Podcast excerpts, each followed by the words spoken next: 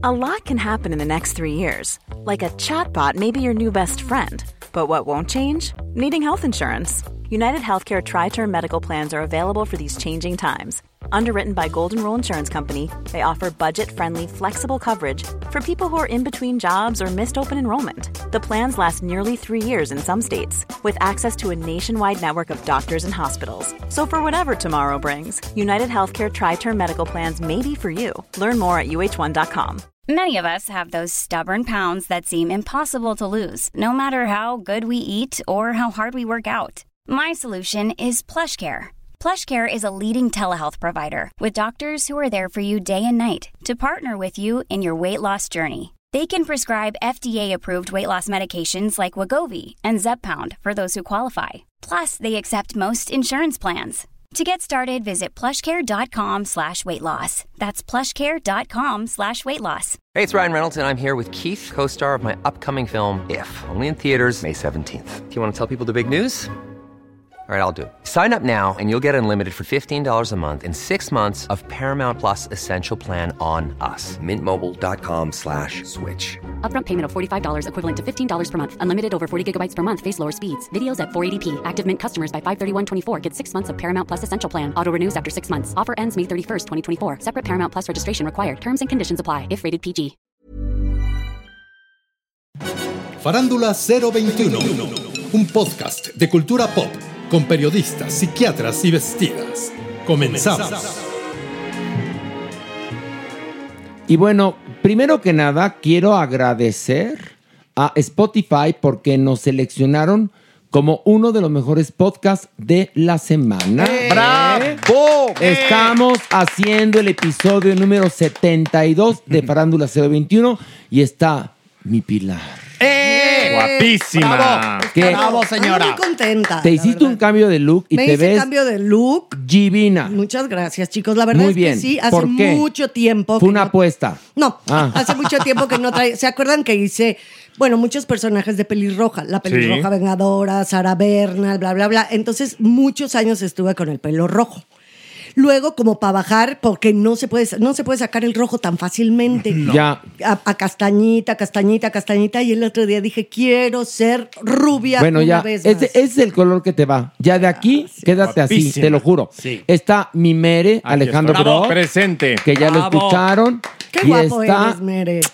Está la supermana ¡Eh, aquí. bravo! Adorada. Su majestad. No, nuestra reina trans. Exactamente. Y bueno, vamos a cambiar un poco el orden eh, en este episodio, porque me tomé la libertad de invitar a un periodista que yo admiro, Omar Ramos, quien durante mucho tiempo trabajó en el periódico Milenio, escribió recientemente Un hombre en tacones, que es un éxito, y bueno, es un periodista absolutamente, eh, ¿cómo puedo decirlo?, solvente. Es periodista. Para empezar, es el Ya, primero. De ahí Es que empezamos.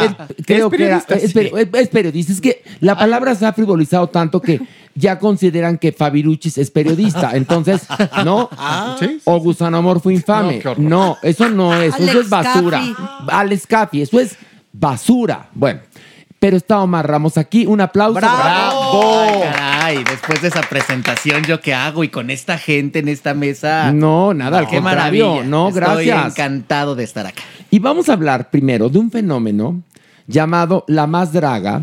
Eh, ¿Nos puedes platicar, Omar, de qué, para la gente que no lo sabe, de qué va la más draga y cuántas temporadas tiene y dónde se puede ver? ¿De qué va la más draga? Es un concurso de competencia de drag queens, de drag kings y todo lo que se sume esta semana y las semanas por venir en la diversidad del drag. Ya, por supuesto, eh, la Supermana nos podrá detallar un poquito más al respecto. Se puede ver en YouTube. Lleva cuatro temporadas, si mal no me equivoco. Y pues llevamos cuatro temporadas analizando la detalle porque es un producto que consume la comunidad LGBT, que consume mucho, pero que tiene muchos problemas y alguien lo tiene que decir. Ok. Ay, y este programa surge como una respuesta al programa de RuPaul, ¿no? Surge como una imitación burda, ¿no? Ok. Porque, porque respuesta no, No, es, pues que, no. es, que, es que ese es el asunto. Te- Tenemos que empezar diciendo que esto no es más que una imitación y una Burdísima. imitación muy burda y muy barata. Y a ver, Horacio Villalobos, tú hacías un programa con cinco pesos. Sí. pero fue un programa que nos cambió a todos, todas y todos. No, gracias, y Aquí hay gracias. mucha, y aquí hay gente que colaboró en bueno, ese pero programa. ¿sabes qué pasaba? En ese programa había dos cosas. En primer lugar, mucho talento. Por y en segundo lugar, mucho rigor. Y cariño, Horacio. Bueno, después surgió el cariño. Sí. Pero justamente, bueno, una de las cosas de las cuales se quejaba Alejandra Bogue era que ella consideraba que era un campo de concentración. Yo la oí, la vi en televisión diciendo eso, en Telehit. Y yo dije, pues yo sigo pensando que el rigor es lo que te hace triunfar. Y desde Gallola, que duró muchos años, sigue siendo vigente porque fue hecho con rigor. Pero bueno, volviendo al tema de la más draga. Pero el programa entonces funciona. ¿Por qué llega a funcionar? El programa funciona porque se genera hace 4 o 5 años. Y hace 4 o 5 años recordemos la era digital, ¿no? Que apenas comenzaba en temas LGBT a surgir personajes que ya venían de hace 10 años. Esta cuestión de la digitalización y de YouTube y del uso de Twitter, de Facebook. Comienza hace 10 años y hace 5 se hace popular en los videos. Y entonces es llega, llega este programa cuando no teníamos nada en México, ¿no? Para proyectar el talento drag de esta forma y en este formato que veníamos ya muy acostumbrados de RuPaul's Drag Race y funciona. Funciona porque también los personajes han trabajado con ciertos personajes que se pueden casar con la comunidad LGBT. Loren Herrera, por ejemplo, que conduce la primera temporada. Entonces, obvio, hay morbo. Y del morbo se empieza a crecer y a crecer y a crecer. Pero es un hecho que desde su primera temporada, que es donde yo escribí eh, sobre la más draga en Milenio, y yo decía, vaya, qué bueno que está este espacio. Pero este espacio tiene muchas correcciones que hacerse. La magia del producto audiovisual tiene que aparecer, porque, perdón, pero allá atrás habían bolsas de basura negras que eran el escenario O sea, principal y se mal notaba. gusto, porque eso no tiene nada que ver con dinero. No, Pero bueno, por, eso, por eso el ejemplo de Desde Gallola, por eso el ejemplo. Ahí está, ¿no? que yo cuidaba que si iba a haber un error, por ejemplo, porque nuestro panel estaba muy jodido y si iba a haber, ponía una planta, Claro, por ejemplo. un cuadro. Yo O compraba... emplazabas diferente la Sí. cámara. No, compraba, por ejemplo, incluso. yo, de mi dinero, en es, Fantasías Miguel, materiales para poder aforar y que tuviera, ya que no había dinero, que se viera por lo menos muy kitsch. Exacto. Entonces- Y lo resolvieron muy Y lo bien. resolvimos así. Y entonces, hace cuatro o cinco años, esta es una producción independiente. Bueno, que pero digamos en que empezaron pobres, ¿no? Exacto. Pero bueno, empiezan con Lorena Herrera como conductora y empiezan a surgir talentos. ¿Y qué más empieza pasa? a surgir talento, empieza a crecer el proyecto, la gente se empieza a interesar porque hay mucho talento drag. Claro, Supermana, claro. Ah, en no, sí. México hay mucho talento Lo ha drag. habido desde hace 30 años cuando no había nada y la gente no nos comprendía. Bueno, ahora estas plataformas dan mucha visibilidad, por eso lo, lo buscan vehementemente las drags. Y entonces, ¿qué es lo que merecen las drags? Una plataforma digna. Digna. Que en la que puedan brillar, en la que puedan sacar toda esta magia y todas estas situaciones. Y seguíamos viendo temporadas donde se seguía viendo la bolsa de plástico, los nopales, literal, escenografía de nopales, la situación constante de ilustrarnos al, a México como tal, con todos estos referentes que hemos venido luchando por mucho tiempo en quitarlos. Es ¿no? decir, era un programa que caía en clichés. En clichés y luego tenían de invitados a ciertas eh, Personalidad. personalidades Que no tienen nada. que no. A ver, cuéntanos un poco. ¿Cómo? Nada. Ah, Bueno, en primer lugar, llegan a triunfar, ¿no? Triunfa, triunfan, triunfan y a ver, y empiezan a cobrar. Esto es importante porque entonces ya no es solamente hay la producción independiente que está dando foro al talento drag en México. Empiezan a cobrar. ¿A empiezan quién? a tener eventos en Ah, vivo. Empiezan a cobrar, empiezan a cobrar ya entendí. boletaje. O sea, es decir, eh, venden boleto, pero además empiezan a vender fechas, ¿no? Exactamente. Y patrocinadores también. Entran, evidentemente, patrocinios, entran incluso la venta de los boletos digitales para ver la final, la transmisión de la final. Ok, entonces un buen modelo de negocio. Es un muy buen modelo de negocio porque así fue pensado desde un principio, porque esto es a final de cuentas un negocio que con las vistas, por supuesto, se comercializa y demás, pero no vemos el progreso. Al contrario, vemos de repente en el punto más bajo de la más draga, en el más lamentable, en el más terrible, donde tuve la oportunidad de platicar con la Superman al respecto de la llegada de Yuri, una mujer que se ha encargado de hacer todo tipo de discursos en contra de nuestros derechos, de los hombres gays y en general de la comunidad LGBT y la xerofobia que esta mujer también ha mostrado. Y entonces aparece en la más draga y ahí es donde todo se va al diablo. Craso porque error. entonces llegan las, las mismas concursantes que están allá por el, por el factor que sea, pero no se quedan calladas y en un momento se pone Yuri a la mitad en, el, en la parte más importante del episodio a gritar Yuri la más. Absurdo, Sí, fuera vi. de lugar. Que, que, perdón, todo mundo trata de justificar a las personas que están ahí, pero cada uno es persona y puedes tomar en ese momento una decisión. Sí, por supuesto que hay cosas complicadas ahí que puedes poner en, en peligro tu trabajo, ¿no? Sí. Pero entonces, ¿dónde queda la congruencia? El drag es político. Hay que tener un discurso Hay que de tener fondo. un discurso, hay que tener una situación ahí. Ya lo decía Super Perra, una draga sin discurso, sin fondo, la forma no sustenta, Es no pero ahí-. A ver, perdón, nada Adelante. más una cosita que quiero como que, que, que lo estábamos hablando hace ratito. ¿Qué es el travestismo? O sea, la vestida, lo que también conocemos en México, y el concepto draga. Creo que hay una gran diferencia. La hay, claro. Ay. Y que se ha hecho bolas el engrudo con respecto a esto. Entonces, claro, el movimiento drag conlleva otras circunstancias, otros elementos, otras características que muchas de nuestras drags, yo lo que pienso... Se quedan en vestidas. Es que sí, eh, por claro, porque han visto a RuPaul, porque se ve este programa, otro, pero no se sabe que es un, una postura estética, una postura política, una postura social. Una declaración, Claro, Pilar. son de por eso una postura, en ese sentido sí, me sí. refería súper, ¿no? Entonces sí creo que aquí se nos ha hecho un poco bolas el engrudo, lo cual también no está mal, porque acuérdense que todos los movimientos van surgiendo de estos mestizajes, de estas combinaciones. Pero ahí te das Ento- cuenta, Perdón, ajá. perdón, nada más déjame terminar la Sí, idea. sí, sí. Entonces, ¿qué pasa cuando vemos un producto que dices, claro, qué padre que esté en México algo así? Que yo, yo veía espectaculares en la calle y decía, qué padre que haya un, un programa así en YouTube, qué padre que esto, qué padre el otro. Y cuando ya empecé a ver los programas, me moría de la vergüenza con respecto a la producción, a la conducción y a esta melcocha entre vestida y draga. No, y el gran problema, que además una de las razones por las cuales está Omar Ramos, periodista aquí, es porque siendo un espacio que habla de diversidad, de libertad, de inclusión, comenzaron a cometer los mismos errores que en casi toda la televisión.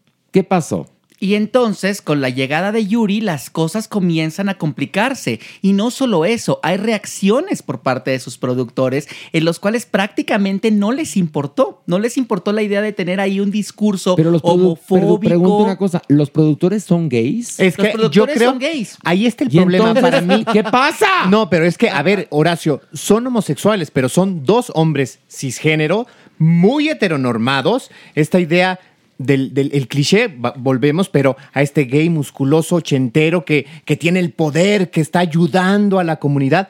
Pero jamás se han travestido, Es que, a ver, jamás han sido drag escuchen queen, que no, esto. entonces no entienden la, La esencia. Heteronormatividad nos afecta a todos. Les va a sonar muy absurdo lo que voy a decir, pero, a ver, abran su percepción. Gays, bisexuales, trans, lesbianas, heterosexuales, todos somos víctimas de la heteronormatividad.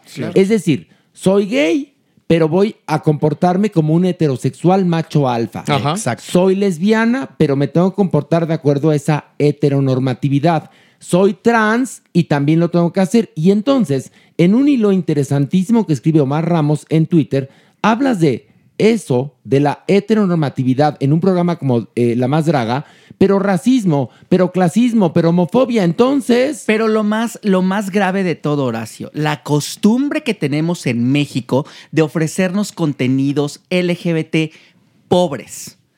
Pobres. En Cutres. todos los sentidos. Cutres. Pinches, pinches. A mí los señores de la más draga pueden hacerse multimillonarios, pero vaya, que hagan un producto decente, que le inviertan a su escenografía, que le inviertan a su edición, porque es una edición terrible, a su sonido, que le inviertan a su talento. Omar, Eso, igual- a su talento. Que igual les vale quesadilla, ¿eh? También- igual les vale quesadilla no, porque es que dicen, ese es el problema. mi producto así cutre, piñacato, pinchón, funciona de huesos colorados. No, y además- Entonces, ¿para qué le voy a meter más varo? ¿Qué Les- tal si dejan de verlo? les ha encantado el papel de víctimas a lo largo de todas, es- asunto. de todas estas temporadas, porque dicen que se están sacrificando, que no duermen, que han invertido, que todos sus ahorros. Señores, la televisión y cualquier negocio es, Es un eso, sacrificio. Es un sacrificio, pero además, como dice Omar, ahí hay mucho dinero porque cobran los capítulos a los patrocinadores de manera millonaria y no ves que sean justos con la repartición de su talento como conductores, de su talento como maquilladores, de su talento como vestuaristas, de su talento como ganadores. Yo he platicado con, eh, con las participantes y con Débora las la ganadoras Grande, Débora la Grande, y las veo sufrir. Era para que ellas estuvieran ya gozando las mieles porque hicieron ese producto. Y los productos justamente de este negocio no están sustentados Porque por además este negocio. RuPaul sí tendría, lo hace, ¿eh? espérame, es que por eso sí justamente por eso también vino Omar Ramos. Pero hay una cosa, este mismo concepto, si estuviera bien hecho, tendría que abrir brecha, tendría que convertir a la gente en público empático, tendría que demostrar que, perdón, damas y caballeros, les cuento, los mejores directores de arte, o la mayoría, son de la diversidad. Claro. Igual los diseñadores de ropa, los que crearon el teatro musical en Nueva York fueron judíos homosexuales en su mayoría. Entonces, ¿por qué se hace un producto para homosexuales pobre? ¿Por qué cutre? ¿Por qué obruchas como baño turco? O sea, hay un teatro gay en México que es deleznable, que genera la homofobia. Tú vas a la zona rosa y tampoco ves que en los lugares donde dan espectáculos lo hagan con calidad. Entonces, ahí nosotros como comunidad LGBTTIQ tenemos la culpa por consumir eso y por conformarnos con eso, porque además, si viene alguien del extranjero, dices, ah, entonces si te gusta eso, eres un malinchista, eres un malnacido. Perdón, Omar. No, es que es justamente el, el asunto. Es que aquí no estamos hablando de la más draga. Aquí estamos hablando de un problema de los productos que estamos acostumbrados a consumir la población LGBT en México. De que nos dan basura y no la tenemos que tragar y no. Porque a final de cuentas, ¿quiénes son los que hacen esos productos? Nosotros, nosotras y nosotres. Entonces, la más draga se convierte en un ejemplo perfecto de cómo tenemos que dejar de consumir estos productos ¡Claro! para que se nos ofrezcan Pero, alternativas ver, de calidad. Pero Aquí- po- aquí yo les exactamente. a ver, pero también ocurre que durante décadas nos han pisoteado Claro. el buen gusto. Ah, sí, porque hasta hace 10 años, el personaje del homosexual, no, de- pongamos 20 años, el 20. personaje del homosexual en la televisión Era peluquero. para pitorrear. Claro. claro. ¿No? El peluquero Era el amanerado. peluquero amanerado y en las mismas telenovelas, hasta que yo hago desde Gallola, hay perdón, perdón con la pena, pero hay cambio la dirección yo porque lo que primero que pienso es, tengo que dignificarme, yo, me, me, me, me. Y pasaron muchas cosas increíbles Bueno, hasta la fecha. 20 no, por años supuesto, después. no. Pues aquí están. Y Aquí prevalece el No, producto, no, prevalece el claro. producto. Y, y, y, y, y ese buen gusto o ese, ese equipo funcionó en desde Gallola, en Válvula de Escape, en Nocturninos, en Farándula 40, en Farándula 021, en espectáculos de cabaret con gran calidad. Tú has visto las obras de teatro que he hecho yo, Un Corazón Normal, una obra de primera. Igual los chicos de la banda ofreciendo que podría considerarse como teatro gay, yo lo considero como buen teatro. Teatro, el acto de Pero Dios. es para, pa- digamos, dedicada la producción a la comunidad, porque son los, los principales eh, interesados e involucrados en esas obras. Ahora, si me permiten un matiz en este cuadro maravilloso que estamos pintando, las travestis y dragas sí aspiran a este modelo que presenta RuPaul. Luego entonces nos dan esto y por eso se lo tragan. Otra cosa, yo que las vibro y que las tengo Claro. así, cuando están en la más draga se sienten inmamables. Y yo digo, no han hecho nada y se creen todo. Bueno, a ver. Está cañón. Súper, tú lo puedes decir. ¿Cuántas veces invitamos tú y yo a diferentes espacios a los dos productores de la varias, varias veces. Todas Siempre. las veces, ¿qué pasó? Sí, no, de, eh, Nos dejaron ¿No plantados en ese día. porque tenían algo más. Ok, pregunto una cosa yo. Pero al no principio los, yo no los ¿eh? conozco. Al principio sí porque estaban ávidos. Ah, Después pues. es cuando vino esta cosa de... En Capital 21 Sí. nos, nos plantaron. Nos en The Late Night Show nos, Sí. nos plantaron. Sí. Entonces, bueno, ¿dónde yo aquí pregunto una cosa porque yo no los conozco a los productores. Si son homosexuales, ¿por qué invitaron a Yuri? Pues porque tienen ahí alguna situación de amistad, compadrazgo. eh, Se Pero, dice, a aunque ver, no está No, ahí los que yo les tal. decía. Sí, él, por eso, sí, sí, Bruno, sí, sí. ha sido un director de fotografía y fotógrafo De de arte, Pero, a director ver, de arte de muchas de A estas ver, figuras. Yuri es muy encantadora, pero yo no la considero mi amiga porque yo no puedo ser amigo de una persona que cree que no, yo no tengo los eh. mismos derechos que ella. A ver, estamos Horacio, peleados pero con además- el talento de Yuri. Ojo, Ah, no, también pues hay que decirlo. tú Sí, puedes tener claro. además un amigo y sabes sus capacidades o sabes sus, Sí. sus, eh, limitaciones o sus eh, fortalezas. Entonces, la invitas a un proyecto en donde realmente cabes. Eso es un buen amigo, en donde la haces lucir, no en donde, uno, la vas a entrampar en un problema que además era obvio que iba a ¿Y a hacer. qué fue? Y a, y a tu propio proyecto traicionarlo. Pero, pero Yuri es la gota que derrama el vaso después de muchos errores, ¿no? Después de muchos errores y de muchas situaciones que tenían que ver sobre todo con temas de producción, de calidad, con quejas incluso en la producción, gente pagando por una final y la final eh, no se transmitió correctamente, se caía No, la señal, no, o sea, no. a ver, es que es eso, no habla- hablamos de la más draga, pero a la vez no, hablamos de exigir mejores productos, productos de calidad. ¿Y quiénes vienen siendo las más perjudicadas de todo esto? Les más perjudicadas de todo esto, el talento drag. Claro. El talento drag es, es quien sale perdiendo, porque entonces se meten en estos conflictos, se meten en estas situaciones, y ahí hablemos, mi querida Super, de la salud mental de Y mira, las dragas. acabas de tocar una tecla negra.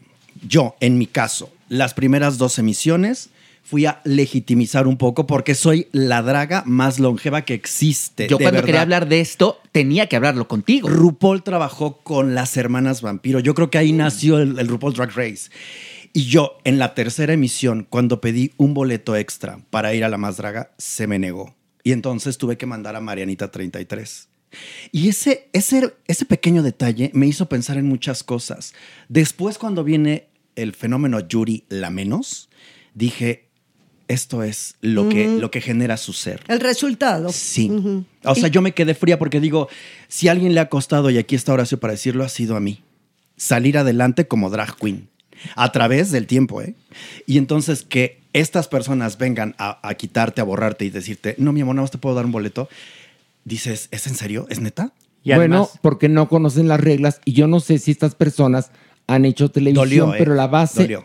Pero aquí estamos para papá. Lo sé, Horacio, y lo valoro mucho. Oye. Y aquí hay un lugar digno para todos. ¿eh? No, pero es, que tiene mucho sentido también, Super, porque a final de cuentas tú piensas en drag en México y piensas en la Supermana, perdón. ¿Quién Claro. tendría que estar al frente de una emisión de esta naturaleza? Nadie más que tú. Un día Y ahí ya hay una incongruencia, ahí ya no hay algo que funciona, algo que está mal Sí. y algo que está podrido desde el Y principio. si me permites otro matiz, eh, bueno, y esto, y está eh, muchas otras más. Ah, no, claro, por Podríamos supuesto, citar aquí sí. desde Alejandra Bogue, Hugo Blanquet, Sí. podría- Roberto Espejo, talentos que hay. eh, Bueno, la en el, Blue Mami. en la el Mami mismo Blue. proyecto hay mucho talento, pero ha sido tratado injustamente. Pero Yo lo cuestioné alguna no vez, ¿eh? ha permitido el mismo formato que ese talento luzca como tendría que lucir. Por y, supuesto que no. y justamente hablamos de esto porque llega a México RuPaul. Mi- uno de mis programas Que favoritos. RuPaul sí lo ha logrado, les platico. El programa tiene una gran calidad. Una factura Está impresionante. hecho por un equipo de profesionales que comanda RuPaul.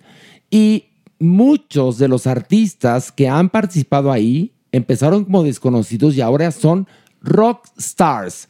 Y bueno, pues ese formato tan bien construido llega a nuestro país. Ya está aquí. Al fin llega a México y eso lo que va a permitir es que nuestras dragas, nuestro talento, Ay, se puede- todo puede ese talento tenga lugar. la plataforma que Digna. merecían desde el principio y que no nos han dado y que ahí también y era un poquito lo que ustedes platicaban. Algo pasa en la más draga que hay un ambiente de toxicidad adentro y afuera, en la gente que sigue la emisión. Estas ganas de no valorar el talento, sino de valorar el chisme, de valorar la envidia, de valorar todas estas cosas que, que- que no sirven, que, que- Y que- no- que no- nos estorban.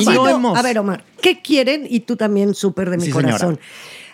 Si no hay otras plataformas donde se puedan lucir, donde puedan enseñar su arte, porque perdón que se los diga, pero el rollo de drag es arte, lo que es el maquillaje, la creación de personaje, hacer tu vestuario, hacer tus diferentes caracterizaciones dentro de tu propio personaje, si no hay otro lugar, por eso acaban ahí. No, O pero sea, también. Es muy fuerte, pero, Pero sí. sí hay también otros espacios que hay que decirle a estas, eh, estas juventudes que creen que Es si lo no único, llegas a la... que es lo único, Que es lo no único, es pero no es verdad. Por ejemplo, Paris Bang Bang tiene un esfuerzo muy importante en los antros, una carrera drag de la Ciudad de No, México. pero yo decía que de es un además- programa con este, con esta Sí, sí, estructura, sí, con pero esta justo- Biblia justo- copiada. justo hay porque, que decir- perdón, claro. es una Ah, no, Biblia. sí, claro, por un favor. intento de copiar. Ahora, ¿quieren Pero- copiar de verdad el RuPaul Drag Race? Ajá. Rapidez y exactitud, cosa que no tiene la más draga, por favor. Exactamente. Y mucho varo, ¿eh? No, Por no, por supuesto. Y a ver, una cosa, el fenómeno draga ahorita en México, fuera de esta situación, es una draga de Monterrey que se llama la burrita burrona,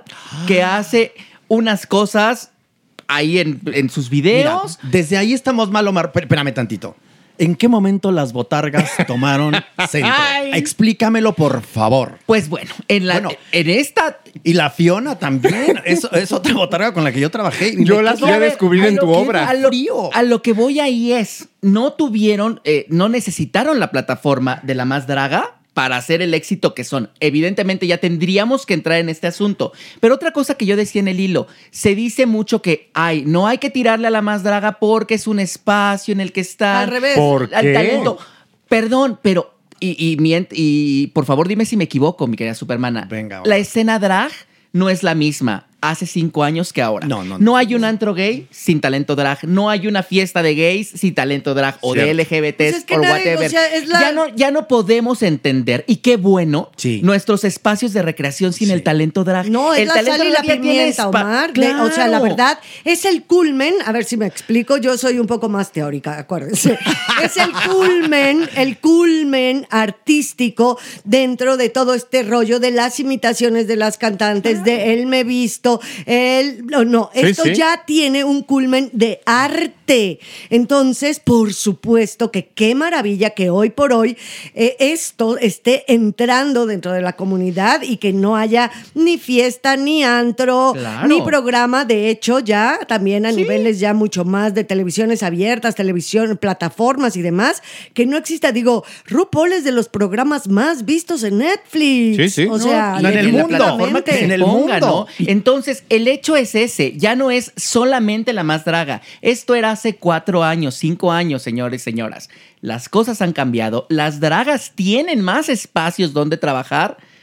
Vamos a empezar a preferir y a demandar cosas bien hechas y a quitarnos esta costumbre tan horrible de estar consumiendo productos basura. Pero además, que las, no, mismas, que no. las mismas personas eh, dedicadas a esto, las drag queens o las estrellas del transformismo, como les quieran decir, ante una entrada eh, nula en medios masivos de comunicación, pues han tenido que buscar espacios que hace años eran pues los antritos, ¿no? Exactamente. Eh, y después, bueno, pues surgió, perdón que lo diga, desde Gallola que abrió la puerta grande porque era un programa que llegaba a 100 países, no lo sé. Bueno, después, cuando me, me- me- me voy de Telehit porque me quieren quitar los derechos, nos vamos a hacer esto a Canal 52, también librando muchos obstáculos. Y entraba desde Gallola como parte de Nocturninos.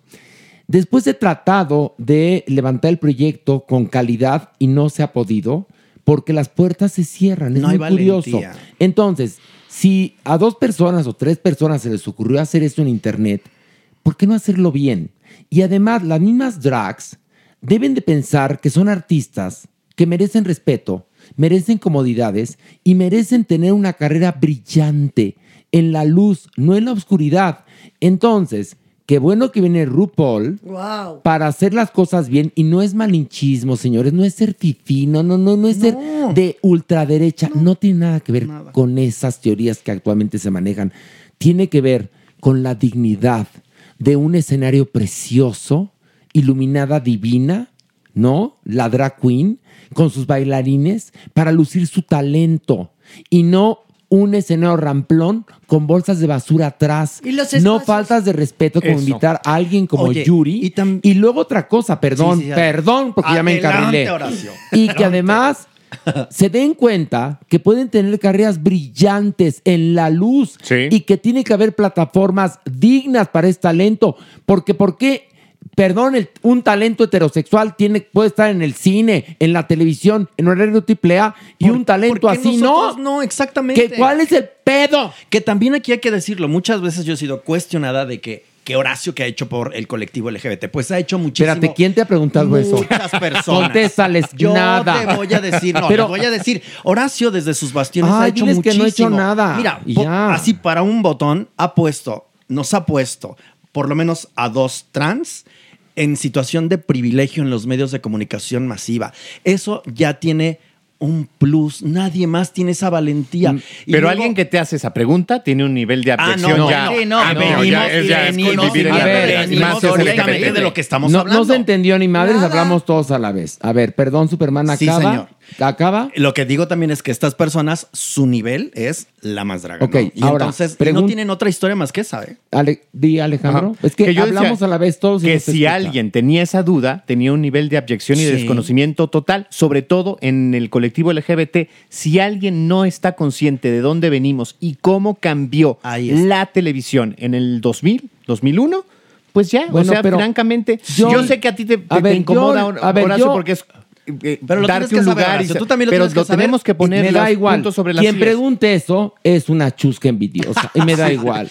Te voy a decir algo. Lo- las cosas que he hecho yo ha sido para entretener a la gente y porque me Sí, parecen divertidas a también. mí. Y me parece que tenía algo que decir o que tengo cosas que decir. De casualidad, soy gay y ese tema es sensible para mí, como el tema de los animales. Pero si llega una chusca analfabeta a decir eso me da igual. Mira, cuando pasó el problema de Alejandra Bogue, que la horrenda esta Natalia Telles me acusó de transfóbico, Inocente guerrera. de- bueno, se le dio la vuelta en un segundo cuando yo entonces tomé la batuta de mi vida y entonces me defendí. Y durante dos días, el primer lugar en tendencias nacionales era yo con Horacio. Entonces, la mayoría de la gente lo sabe. Y Omar escribió algo precioso en Milenio en ese entonces, donde explicabas quién era yo y por qué una mujer abyecta como Natalia Telles, que ni siquiera entiende el término transfobia, no me podría acusar a mí de transfóbico por tener un problema con Alejandra Bogue y, y- y- y una enemistad. No, Eso no, no me convierte en transfóbico, me convierte en no amigo de Alejandra En Bogue. un ser That's humano it. que le cae gordo a otro ser humano. punto. exactamente. Y mira, Horacio, los puntos sobre las is. El hecho es que los hechos están ahí. Y para hablar de la más draga, fíjense qué, qué interesante, para hablar de la más draga, necesitamos hablar de Desde Gallola. Porque la primera vez que muchas personas, me incluyo, en aquellos entonces cuando yo era muy joven, fue la primera vez que yo vi a una drag ahí, a una mujer trans ahí, y que dije, ¿qué chingados está pasando? Esto no es México, esto no, esta- no estoy acostumbrado a ver estas personas Bueno. en la televisión. Ahora es todo lo contrario. A, a 20 años esto ha cambiado, pero hemos avanzado mucho, Horacio, Pero y no hay una merecemos cosa, pero sigue lo que sin, está pasando sin- ahí. siguen sin estar abiertos los espacios en la televisión nacional, al igual que en las grandes producciones eh, y en espacios importantes para las drags. No, no están abiertas esas Ah, no, puertas. pero hay ahora que con abrirlas. RuPaul, Pero a ver, a ver si cambia. Si estos, si estos personajes, si los productores de La Más Draga, que su experiencia venía de hacer videos para algunas personas, Lorena Herrera, demás, Ok. estas- pues caray, que las dragas se la crean.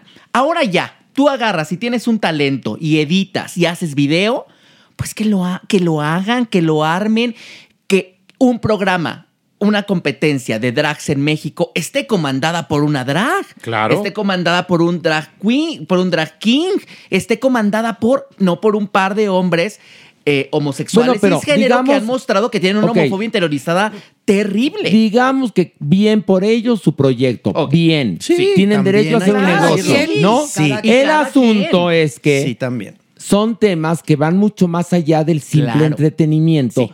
Y entonces, ¿qué va a pasar cuando llegue la competencia? Tendrán que mejorar por ende. Sí. Porque hay otra cosa que también vemos mucha gente que quiere incursionar en esto, en TikTok, en Instagram, etcétera. Pero, Pero no tienen educación ni cultura. ¿eh? hay Horacio. algo, Pilar. No aguantan No una aguantan. rutina de 15 minutos en un escenario. No, pues, lo acabamos de ver. hace lidiando con el público. Y una corrección, aparte de, de- de ustedes dos, también estaba Francis. Sí, Ah, es verdad. que ahí- Nada de es mi que es corazón. Espérame. Pero estaba- Francis no era drag queen, Sí, era exacto. justamente el, Era travesti, travesti. decía. Bueno, pero ahí se confundía, la claro. diferencia. Travestismo, transgénero, Claro. Bueno, travesti. pero también estaba Carlos Vieleto. también. Bueno, era un es decir, bueno. Entonces, el asunto es que llega RuPaul. ¿Cuándo llega a México?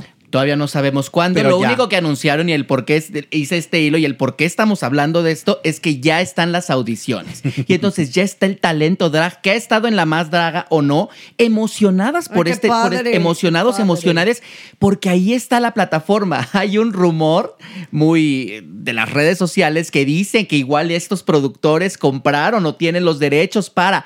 Eso no importa. Porque Wow, que es esta empresa que se encarga de manufacturar eh, RuPaul's Drag Race en todo el mundo, tiene unos ejes de producción Claro. que aquí todos, todas y todos conocemos. Conocemos perfectamente. Y que tienen que ser así. Y son Biblias. Y son. Biblias. Se tienen que son respetar. Biblia. Entonces, independientemente de cómo sea, vamos a tener una plataforma digna para el talento drag. Y eso Me es de encanta, celebrarse. me encanta porque así se harán caravanas de artistas que llegarán a teatros buenos, que tendrán espacios dignos y no en la oscuridad. Miren, yo acabo de hacer un programa en República Dominicana llamado Soy famoso, sácame de aquí. Y es una franquicia holandesa. Bueno, llegaron los holandeses a explicarnos a Tala Sarmiento y a mí cómo tenía que ser el hilo conductor de este programa. Lo estudiamos a conciencia. Casualmente o porque mi querida Sandra Smester tiene muy buen ojo, nos eligió a nosotros dos que teníamos el ingenio, las tablas, el lenguaje, la experiencia para poder hacer este programa que es muy difícil.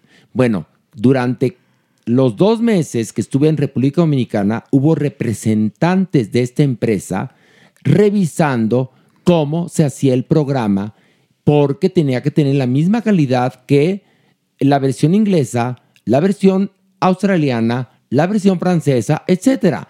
Y bueno, pues ellos cuidan su formato. Y lo mismo va a pasar con RuPaul's Drag Race. Yo ya lo vi en español. Que Pilar está- hablaba justamente de la versión de España que Está es padrísimo. estupenda porque el talento drag en España es bestial. El coro también como lo es en pero México. también aquí en Por México, eso- aún con todo lo que hemos dicho de los claro. programas, toma mi Súper, dinerita y lo que sea, el drag brilla El, per no, se. su- por el drag supuesto. mexicano es lo máximo. A mí me han confundido Genial, con drag. Acuérdate. Y que yo soy la única drag mujer del planeta Tierra. Y esperamos una de las mejores versiones de RuPaul's Drag Race porque el talento drag en México es bestial y para muestra está. lo que tengo Ay, enfrente bueno. de mí, la persona, la personalidad del personaje, él, ella, ella, Esto. chicken. Oigan, y bueno, hablar de este programa La Más Draga fue justamente a partir de esta óptica de Omar Ramos sobre qué tiene que ver eso con nuestro tejido social. Tiene mucho que ver. Mucho. Muchísimo que ver. ¿Qué tiene que ver con las distintas expresiones artísticas? Muchísimo Todo que ver. que ver. ¿Qué tiene que ver con el derecho de los las artistas a tener marcos donde puedan desenvolverse que posean calidad? Tiene mucho que ver. Entonces, por eso quiero agradecerte, eh, Omar. Y bueno, por favor, échate tu gol. ¿Dónde te puede encontrar la gente? En Mi redes, arroba o Ramos con doble R o RR Amos, si me dejan anunciar, ya que me lo permitiste, Por querido. supuesto. Un hombre en tacones, un libro en el que hablamos de Desde Gallola, en el que hablamos con la supermana sobre temas de género. ¿Quién nos puede explicar mejor ese tema? En el que hablamos de la PrEP, la profilaxis preexposición, el método de prevención más eficaz frente al VIH, el 25 de agosto en Somos Voces, esta librería LGBT Divinos. maravillosa. Vamos a estar firmando autógrafos. Les esperamos. Somos Voces 25 de agosto. Ahí está. Librazo, ¿eh? Oigan, y ojalá y la gente de la comunidad y de la comunidad de, de artistas drag o de drag queens o de travestis que escuche este programa, escúchelo. Porque seguramente alguien en redes sociales dirá que eh, fuimos ofensivos No, no, o que O criticamos echando o que le estamos echando a alguien a quien, a, quien, a quien yo personalmente no conozco. Tampoco, ¿eh? Este, estamos hablando de un producto y el impacto de este producto en nuestra sociedad y el por qué necesitamos otras voces y otro tipo de producciones. Es de lo que estamos hablando como periodistas que somos. Daniel Vives como Ego, la supermana de las hermanas vampiro. uno de los pilares del travestismo en nuestro país. Y del drag. Alejandro Broff, un periodista hecho y derecho, además de maestro y comunicador. Bueno, Omar Ramos, periodista. Pilar Bolivera, parte de actriz, productora, directora, traductora. Evidentemente es periodista y comunicadora. Y un servidor, Horacio Villalobos. Son nuestras opiniones. Usted tendrá las suyas. Sí. Bueno, pues conforme sus opiniones, pero con base en recursos alternativos, no en chismes de internet. ¿Ok? Bueno, Omar, gracias. Muchas gracias. Bravo, bravo.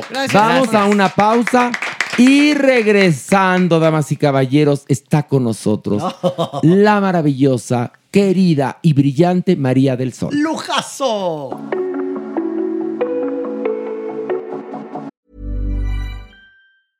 Ryan Reynolds here from Mint Mobile. With the price of just about everything going up during inflation, we thought we'd bring our prices down. So to help us, we brought in a reverse auctioneer, which is apparently a thing. Mint Mobile unlimited premium wireless. Ready to get 30, 30, bit to get 30, bit to get 20, 20, 20, bit to get 20, 20, bit to get 15, 15, 15, 15 just 15 bucks a month. So, Give it a try at mintmobile.com slash switch. $45 upfront for three months plus taxes and fees. Promo rate for new customers for limited time. Unlimited more than 40 gigabytes per month. Slows. Full terms at mintmobile.com. Hey there, it's Michelle Norris. I'm host of a podcast called Your Mama's Kitchen. When I travel, I'm usually looking for a way to find a taste of home when I'm not at home. And one of the things I love to do when I am at home is entertain. And Airbnb allows me to do that. When I was in California recently, I rented a house that had a great kitchen. And when we were sitting around the table, we're all thinking, we're in someone else's house. Someone could be in all of our homes as well. If you have a home, but you're not always at home, you have an Airbnb. Your home might be worth more than you think. Find out how much at airbnb.com/slash host.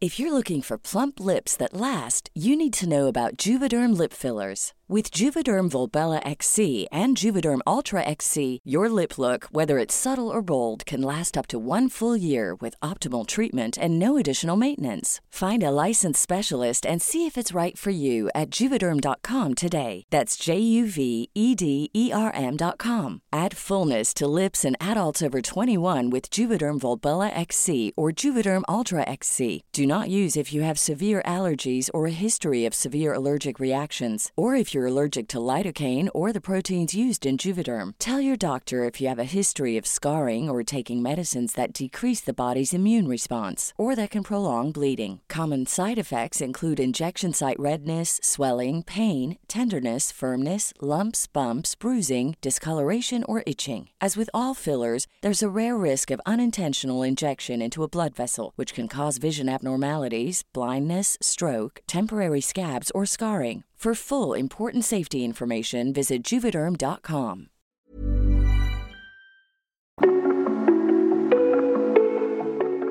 Y bueno, damas y caballeros, en Technicolor y en persona, María del Sol. Un aplauso. ¡Ídola! ¡Eso! ¡Ídola! Ídola total, absoluta de cuántas generaciones, décadas. ¡Wow! ¡Qué, qué honor! Sons Mary.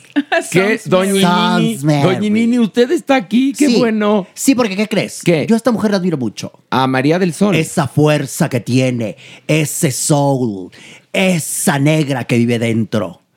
Qué potencia de voz, ¿no? Exacta, esos labios. Pero entonces no le da coraje que sea su tocaya. Pero ¿cómo me va a dar coraje a mí? Ah, bueno, si es una porque- estrella. Ay, y yo también. Hay talento. Ah, cuando hay talento no, No hay da. problema. Cuando hay talento no hay coraje, hay aristas en todo Ándele, caso. ándele. Bueno, María del Sol, ¿cómo estás? Oye, tan Qué querida. recibimiento tan increíble. Muchas gracias. Muy feliz de poder estar aquí con ustedes y gracias por la invitación, mi oración. Nada, al contrario. Oye, le- estamos platicando, ahora sí que típico, ¿no? El cliché, antes de entrar al aire, pero esto es grabado. Es cierto, ok. Pues sí, Bueno. que lo sepan. de la cantidad de almas que ha tocado María del Sol con su música, pero también en el teatro musical, pero también en las telenovelas. Yo me acuerdo de un momento en el que estabas haciendo al mismo tiempo Cats, Así es. En Madres Egoístas, y estabas haciendo tour de medios, de radio, de música Así que es. estás promoviendo. Sí, eh, lo que se puede hacer cuando se tienen 30. Estás y vendía mole los domingos. Sí, fíjate que bien loco porque eh, hacíamos nueve funciones a la semana y yo estaba en grabaciones de Madre Ego- Madres Egoístas. El llamado era a las seis de la mañana. Entonces me dejaban salir tipo cuatro. Ok. Y después de estar Mariana con la voz, porque estaba Ah, quemada sí, sí. de estar hablando así, a llegar al toca. Y les voy a contar una anécdota. Cuéntanos. Ok. Eh, Susana Zabaleta y yo somos muy amigas. Al principio costó el engranaje, costó, costó. ¿Y por qué costó, perdón? Eh, Porque por una sí. larga historia. No, no, no, que ni siquiera fue de ella y mía. Nos separaron, la gente de Broadway Al nos nacer. separó. Va a decir, nos separaron al, Al nacer. nacer. No, no, nos separaron en Al los nacer. ensayos. Los de A la Broadway. Sí, a la Grisabela la ensayaron aparte tres meses y a los demás nueve. Entonces, cuando yo llegué al, al primer ensayo, todos me odiaban. Y yo no sabía por, qué. Pero hicieron esto y me dijeron ya como dos, tres meses después los de Broadway, ¿cómo sientes? Y yo, horrible, o sea, generalmente me gusta llevármela bien. Y me dices que hicimos esto para crear esa enemistad y ave- aversión. Fíjate lo que hacen. Qué feo. Entonces, Susana, obviamente, pues me odiaba. Pero somos muy, muy amigas. Total, que ya se me olvidó lo que les iba a No, decir. no, que no, con- Ah, no. ya, ya, ya. De lo de, de madres egoístas, Acuérdate el de los llamado, 30, todo. acuérdate de los 30, métete venga, a los 30. Venga, 30. Sí, guapa, Entonces, acinturada. después de haber dado un do de pecho en el toca, me costó, pero lo di. Entonces ya es- yo sabía que no había estado muy bien, entonces ya me estaba despidiendo y hasta luego, chicos, hasta luego. Que descansen. Y voltea a Susana y me ve y me dice, tú también lo necesitas. Ay, qué perra. ¡Qué perra, qué perra! Qué Porque estaba yo en, en Madres Egoístas y en Cats. Bueno, espérate, espérate. Pero después, ¿cómo te ganaste a la Zabaleta? Fíjate que me gusta, me gusta ser pacificadora. Ajá. Me gusta llevarme Eres, bien. eres. Y entonces empecé y. O sea, empecé como a, a romper, romper. Nos íbamos a. Yo tenía un departamento en, en Acapulco. Su esposo en aquel entonces. Daniel eh, Gruener. Daniel. Filmó el parto de Romina. Ah. Éramos entrañables, pero ya ahorita con las carreras es diferente, pero yo sé que ella me quiere y yo la quiero entrañablemente. Pero ¿Cómo aguantaba la voz? O sea, ¿cómo, ¿Cómo aguantabas, aguantabas? eh? Por- porque cuando uno hace personajes ronquitos, ya sabes, y luego llegar al musical, no, qué bárbara, María del Sol. Sí, o sea, era tienes un entrenamiento y también porque tienes una educación vocal. Sí. in- o sea, increíble, envidiable, porque si no te puedes destrozar y los nódulos y pólipos y tú no. En seis meses. Sí, la verdad que yo empecé a estudiar canto desde que tenía 14 años, ayer, gracias, con el maestro Luis Rivero, Ay, guau. que fue mi maestro durante 30 años, chicos, All 30. right. Él, él fue el que descubrió la capacidad vocal que yo tenía y él fue el que me estuvo entrenando durante 30 años. La voz. Oye, pero pregunto una cosa. ¿Qué? No es que no me puedo con esta. Adelante, Horacio. Además, otra cosa, te quiero felicitar porque tienes muy buen cutis. Porque en Madres Egoístas salía de quemada. Y entonces quitaba los prostéticos, agarraba, me imagino, su cochecito, iba al Teatro Silvia Pinal y, Y órale, otro kilo de maquillaje. Échate la charola en la cara, ¿no? Ay, ¿Verdad? una- sí, pero tengo una anécdota. Cuenta, cuenta, cuenta, cuenta. A ver, a ver. Muchas anécdotas. Qué. Y me siento, me siento Me en- confianza. Pues estás en confianza. Eh, oh, gracias a Dios sí tengo un buen cutis. La familia, mi madre tenía un cutis maravilloso, mi hermano, mi hermana. Entonces, bueno, eh, la producción de Cats nos dijo, por favor chicos, mientras estén en el elenco no pueden tomar el sol porque los maquillajes que usan tienen metales y no es bueno. Ah, perfecto, yo estuve año y medio en Cats, vacaciones, ya que terminé, dije, vámonos. No, no te rías, espérate. Me fui a Puerto Escondido. Ay, no. No, no, es porque yo dije, ya acabé, fíjate en mi mente, dije, ya acabé, pero mi piel estaba llena de metal. Literal, parecía, era una, era una mezcla de Pancho Villa con Heidi. No, no, Unas patillas, unos bigotes, una cosa horrorosa. Pero sí tengo buen cutis. Pero es No, verdad, es es que no tiene arrugas. No, no, sí tengo, sí tengo. Bueno, aparte me cuido y me trata el doctor Bello, No. gracias. Oye, pero No. sí hemos evolucionado, chicos. En esa época, mi hermano hacía, mi hermano Lucio Bolívar hacía el hombre de lata en el Mago de Oz con Ajá. Angeliquita Vale. Ajá. Y este, yo también salí ahí, pero no les voy a decir de qué. De árbol, dilo, de árbol, salías de árbol, dilo, ay, Pilar. espera, No, espera. te- era- oye, no, te hacía un totó precioso. Pero espérate. ¿Qué? Lo que pasa es que esos maquillajes eran verdaderamente nocivos. Nocivos. Y Claro. se te metían a- no nada más a la piel, al sistema. Hoy, bendito Dios, todos los cosméticos de estos, sobre todo los metálicos y las diamantinas, que eran que- de vidrio, te podían Sí, cortar sí. los ojos. Hoy están prohibidos, de hecho. No, ya no, pero ya no tienen esos componentes No, ya que se bien que desarrollaron, del sí. sol. Porque esto fue en los noventas.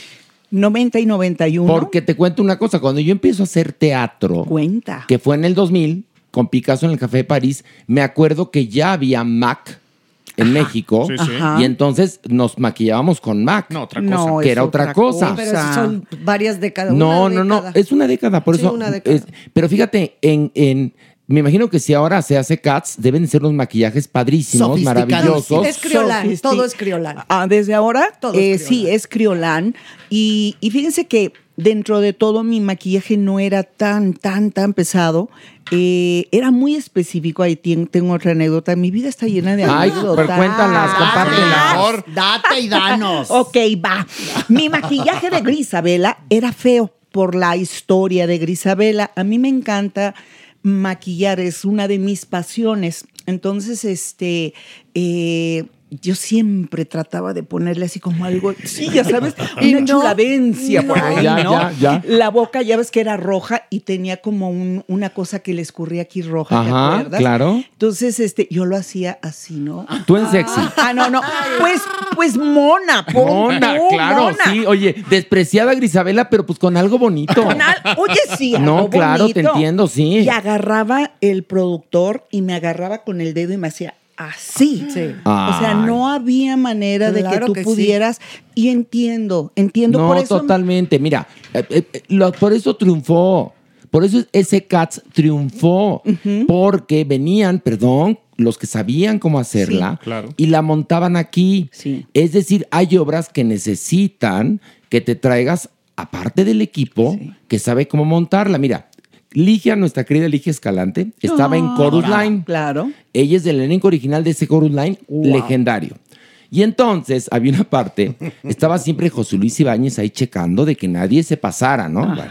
Entonces Ligia tenía que decir eh, el personaje, ¿no? Que se llamaba eh, Christine, si no me equivoco. Yo quiero cantar como eh, Eddie Gourmet, ¿no? Y ya era todo lo que tenía que decir. Y un día, ¿por qué no? Se le ocurrió decir, yo quiero cantar como Eddie Gourmet, pero sin los panchos. No. Y todo- todos los de la línea del coro casi se orinan de la risa, ¿me entiendes? Pues, ¿cómo no? ¿Y no la- no la regañaron? Sí, bueno, claro. casi, le- casi le amputan los senos. Pero la- que de por sí no tiene. De por sí no tiene. Pero la carcajada del Insurgentes, un estruendo. Sí, Sí, sí. pero como director te quieres morir. ¿eh? Sí. Cuando tus actores se te salen del guacal.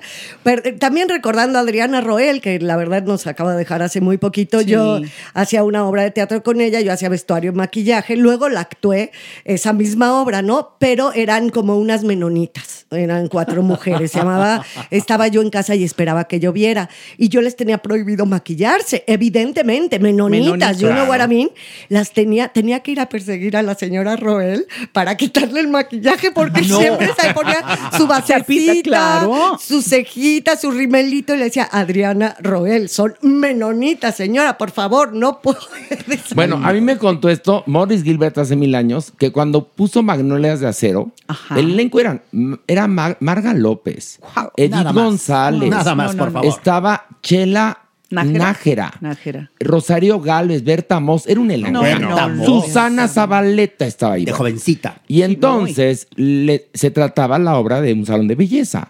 Y les dijo, por supuesto que entran todas desmaquilladas y en el salón las vamos Se a maquillar. producen, Entonces, primer día ya de funciones, todas maquilladas como charolas, ¿no? No. Y les dijo que, ay, ese es el estreno. Vienen nuestros amigos. Ay, sí, que nos vean bonitas. Ok, bueno. Segundo día, ay, no, triunfamos muy, muy bien maquilladas. O sea, siempre salieron maquilladas.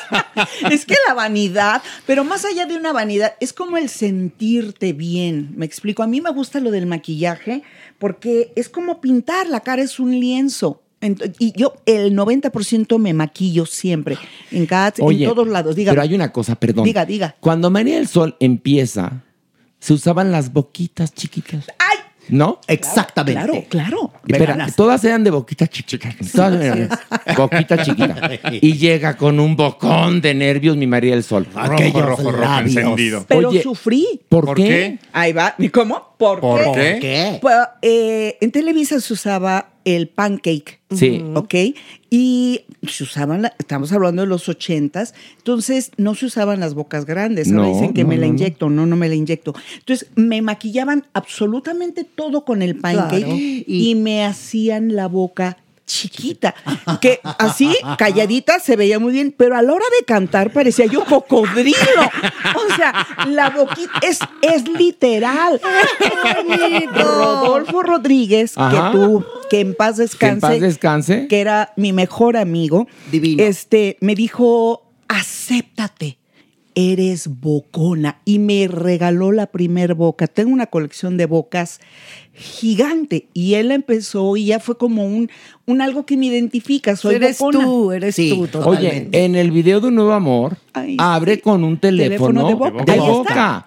Ahí y lo entonces mi María del Sol, ahí sí pintó la dijo, me vale. Sí, sí, sí, madre. no, no, me la pintó y grande y ahora me salgo y qué. Pero Yo me acuerdo, triunfas, yo me triunfas acuerdo. porque tiene señales muy específicas de tu personalidad, de tu físico, amén de tu talento que es inconmensurable. Y siempre que te maquillas empiezas por la boca, ¿no?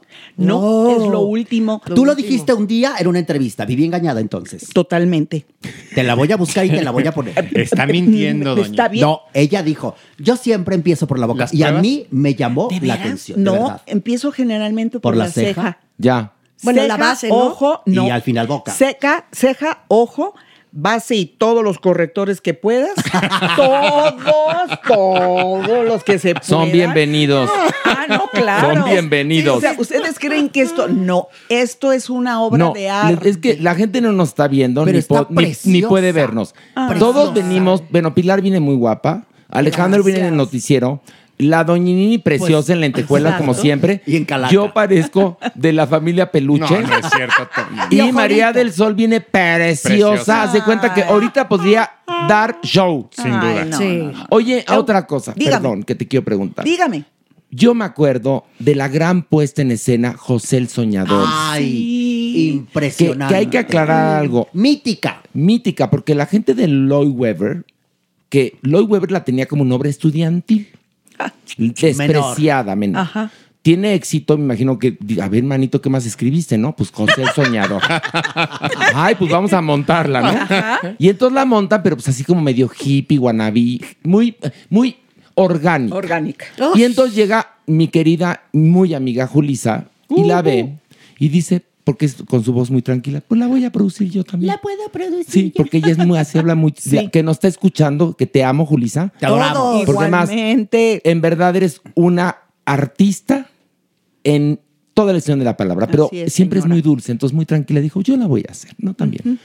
y monta una maravilla Mm. que atasca el teatro de martes a domingo y la gente de Lloyd Webber la viene a ver y dice, a partir de ahora quien no la haga como la señora Julisa, No no la la, hace. hace. Claro. Y ahí te toca entrar eh, a, a hacer la segunda parte cuando se va Olga María, ¿o cómo fue? Exactamente, Olga María es el elenco original. El elenco original era Memo, Memo eh, Méndez. Méndez. Después, y Olga María. Sí. Olga María se iba a grabar su disco a España. Ah. Entonces me habla, y esto es otra anécdota. Ajá. Ay, tus, amo tus anécdotas. Amo tus anécdotas. Siempre he tenido mala memoria, siempre, siempre, siempre, pero ahora está un poquito peor. Pero la historia cuenta que me habla y me dice, oye, ¿te gustaría este, hacer José? Y yo, eh, sí, ¿Y está tú, José, padre. José? La nave de ¿no? la- doy el tipo. Cállate. No, ya es broma. ya. El olvido. Y yo El dije, triste. va, va, ya la había visto. Ajá. Y me dice, porque yo me tengo que ir. Le digo, va. Me dice, pero en 15 días se estrena. Ay, ay, ay. No, bueno. 15 y con mi memoria. Fue un milagro, de verdad fue un milagro, sobre todo la cuestión del amarillo, verde, azul, No, café, naranja, morado, rojo, salmón, plateado, Fue muy difícil, pero la saqué muy exigente, Julisa. Le costó mucho a ella, fíjate, eh, la voz de Olga María es, es con mucho peso. Pastosa. Pastosa. La mía en aquel entonces era más bien amarillo y Olga María era amarillo. No, no, ya sí. Entonces, de repente Rojo, salmón. no, no. sí. En barítono, y mi, mi, mi- mi Olga María, Y ¿no? yo en Farinelli. Claro, ¿no? claro. Y entonces un día sí me dijo, o cantas o cantas. Y yo dec- sí, y Ay, yo ay. dije, pero si yo estoy dando el alma, porque toda la, toda la, toda la obra la tenía que cantar con voz natural. No había nada más el final de amarillo, verde, azul. Y fue muy difícil, fue muy difícil por el peso que dejó Olga María, pero ha sido de las grandes producciones. Y ahora que fui a verla, estaba espectacular porque no se parecía en lo más No, Claro. otra cosa. ¿Estás de acuerdo? Sí, pero sabes una cosa que yo no tuve la oportunidad de verla. Pero sí fue la traducción de Julisa. Sí. Que es lo más importante. Ah, no, ¿Me entiendes? maravilla. Go muy inteligente, la respetó. Eh, decían que Fela Domínguez cantaba divino. No Divino. pude verla porque yo estaba trabajando y luego estuve viviendo en República Dominicana. Pero la verdad es que me quedo con la tuya. Yo, bueno, te digo una cosa, a pesar de no haberla visto, Ujú. me quiero quedar con el recuerdo de la tuya. Mm. Porque me ha pasado, me ha pasado ver obras que yo vi en un momento dado y luego las vuelvo a ver con otra producción y se me quita el encanto. Me pasó con Wicked. La vi en Londres y dije, bueno, tuve orgasms. La vi en Nueva York, orgasms. La vi en México, dije, ay, qué pinche. Pero ¿sabes qué es lo que está Sí, pasando? muy gacho. Estás Sí. ante dos titanes, la señora y yo. No, lo yo primero. sé. Lo segundo, ¿Qué? hoy todo es deslactosado. Y aquí viene una pregunta. ¿Tú qué opinas de estas nuevas versiones de estas niñas que cantan deslactosado? Por ejemplo, eso de basta, basta, basta. Lo han quitado. No, pero, pero Ahora, lo canta, eh, María José ca- canta no, divino no, también. No, nadie dijo que lo cantaba mal. Yo quiero saber Ah, su opinión. Bueno, ya. Ok, ¿que ¿Te quedó claro? Ya, ¿Horacio? perdón, perdón, doña ok. Inés. Estás ante dos estrellas, Horacio. Ya, ya, ya, me hinco, me hinco ante ustedes. No, no, No. párate, párate. Bueno. Yo sí Sí quiero oír esa respuesta señora. porque Sí. yo sí traigo ahorita chinicuilis en el fundillí porque quiero oír esa respuesta porque a mí sí me parece que aunque tengan buenas voces, muchos covers cuando lo hacen esto sí se deslactosan. Venga. Ahí les va. Esta, en, en este caso específico, eh, María José hizo que público que no había alcanzado María del Sol Ajá. hoy conociera un nuevo amor. Entonces, desde esa perspectiva, y lo hace Lo espléndidamente. hace- ella O lo hace espléndido. lo Qué voz tiene. ¿eh? Maravilloso. Eh, es más, ella también yo creo que tiene raíces afro, perdón que te lo Sí. diga, porque canta. ahí. Oye, un día estábamos grabando México tiene talento y ¿por qué no? Eh, mi María José se paró y cantó el solo de Dream Girls. Ay, ay, ay. El dificilísimo, el que le dio el Oscar a Jennifer Hudson. Yo me quedé, se me cayeron los calzones. Sí. ¿Verdad? Oh, no, esa, esa canción. Dije, oh my God, qué No, yo, bonito. yo canta. creo que canta muy bonito, pero la verdad, mi nostalgia o mi forma de tener eh, en el ADN esa canción, con esos matices, con esa manera de interpretar, no nada más cantar, yo obviamente me quedo con la tuya toda la vida, perdón que lo Eso. diga. Eh, Sí, lo no dijiste muy bien, Pilar. que No María nada más lo haga cantar, mal, ¿eh? es interpretar. Y esta mujer que está a mi vera, interpreta. Pero se canta, pero no, interpreta. Le pone el alma a su trabajo. Alma, corazón y labios. ¿Qué hubo? Y muchos. ¿Qué No. hubo? Oye, ¿ya tienes nieta? Nieto. Nieto. Ay, ay, ay, qué no. ¿cómo ya tienes nieto? No, Mari, yo cuando te conocí eras virgen, mana. Casi. Casi. Casi, pero no. Era virgen de medianoche, pero no. que es diferente. Déjame que les cuente que soy una Anécdota. abuelita ridícula. ¿Por qué? Como todas las abuelas, es que me platicaban, ¿no? Es que mis nietos, mi nieto, y decía, qué ridículas mis amigas. Ya, ya, ya. Literal. Claro. Y hoy, o sea, yo me veo en los videos y digo, no puede ser más la melcocha con, o sea, es un amor que llegas a comparar con el de tus hijos. Es diferente, pero la magnitud tiene el mismo peso. Wow. Es algo increíble porque es, es, yo veo a Romina, que es mi hija, lleva parte de mí, de su papá, pero veo a Dan, entonces es como qué milagro tan maravilloso, o sea, de alguna manera ahí estoy, ¿no? La trascendencia. Y, y Dan, por ejemplo, tiene un carácter alemán. El papá de Romina es alemán, entonces Dan es todo como un señorcito, ya sabes. Ay, no. Y yo soy, a mí nada más me ve, es literal esto, como yo lo pongo arribotota, porque nada más me ve y empieza. literal. Entonces empiezo, Tino, Tino, Tino, y se vuelve loco y me vuelve loco. Ay. Felicidades. de ¿Viste por qué la quiero esta mujer? Oye, y Eh. bueno, ¿y cuántos éxitos? Mira, yo me acuerdo mucho de una canción que era muy fuerte en ese entonces. Eh, eh, miénteme, quíreme de frente, miénteme de espaldas. Miénteme de espaldas. Si te ves con otra. po- Mejor no digas nada. No digas nada. Ay, qué bárbaro, qué memoria la tuya. No, si al besarte siento otro perfume, callaré. Era fuertísima. fuerte. Es la Era canción Oye, que. Sí, es que yo cantaba canciones bien fuertes. En esa Pero bien época, me estoy sí. dando cuenta. Pero bien padres, necesarias. Sí, no, Oye. No, no, no, no, indiscutible. Pero sí, ¿sabes qué es loco? Que no me daba cuenta realmente lo que canta. Es, es bien loco. Y muchas, y muchas canciones de esa época, no nada más tú, que son de la otra, de no me quieres, de no siento contigo nada en la cama, bla, bla. Eran como de esta mujer que estaba muy, do- bueno, de esta sensación de la mujer dolida, traicionada. Sí fue una época Pero muy en fuerte. sumisona, o Sí, sea, y que, como que, que Lupe toleraba. llegó a, a- a destapar, ¿no? Es así de sumisa, no. No, pero, pero una cosa, tú eres mucho más joven que Lupe. Lupe empieza cantando en los 70s, chula. Sí, sí, sí, sí. Y tú mucho después. Tu primer disco, creo, no sé, ¿es ese donde viene eh, Quíreme No, de frente, miénteme de espaldas? Bueno, El pues. segundo. Pero eso fue un hitazo. Fue un hit y, dígame. Con él, de la Banquels, era una. Ah, también, pero eso también fue un poco después. Pero las cosas que cantaban eran muy fuertes, Horacio. Yuri. Era como el, como el reggaetón de ahora. No, pero además las, perdón, y las, no sé por qué, pero las voces, Ay, todas eran buenas voces. Ahora ya cualquiera te puede cantar, perdón que se los diga, o no, María del Sol. Fíjate que eh, sí no. Creo que lo que, lo que caracterizó a los ochentas era que podías diferenciar. O sea, tú oías tu luna, Rocío, Sí. ¿no? Sí. ¿no? Herida, dulce, este, Basta, él basta, me basta. mintió, Amanda. O sea, no había nadie que se pareciera. Y ahora todas son iguales, perdón que lo diga. Hoy, hoy hay mucha semejanza. Me encantó la academia. Fíjate que me gusta y soy fan de la academia. Porque es eso, es una academia donde están preparados, donde necesariamente no están las más grandes voces, todos hay grandes voces, pero porque te van preparando. Claro, y vemos, y lo padrísimo, padricísimo, como Diga, diría la Veros, diga, diga. es que los ves en la primera gala Eso. y los ves creciendo. Eso, eso. Y es, fantástico. Y la que ganó, bueno, no tienes ya como me recuerda a ti. Cecia. Cecia. Tiene una voz que tipo. podría Muy cantar soul, es una voz potentísima. Sí, no, canta muy bien, ¿eh? Es más, ella ni lo sabe lo bien que canta, fíjate nada más. Tiene una voz. Porque es se muy vino joven. a pasar a enterar en la Se sí. se pasó Se a enterar. pasó a enterar.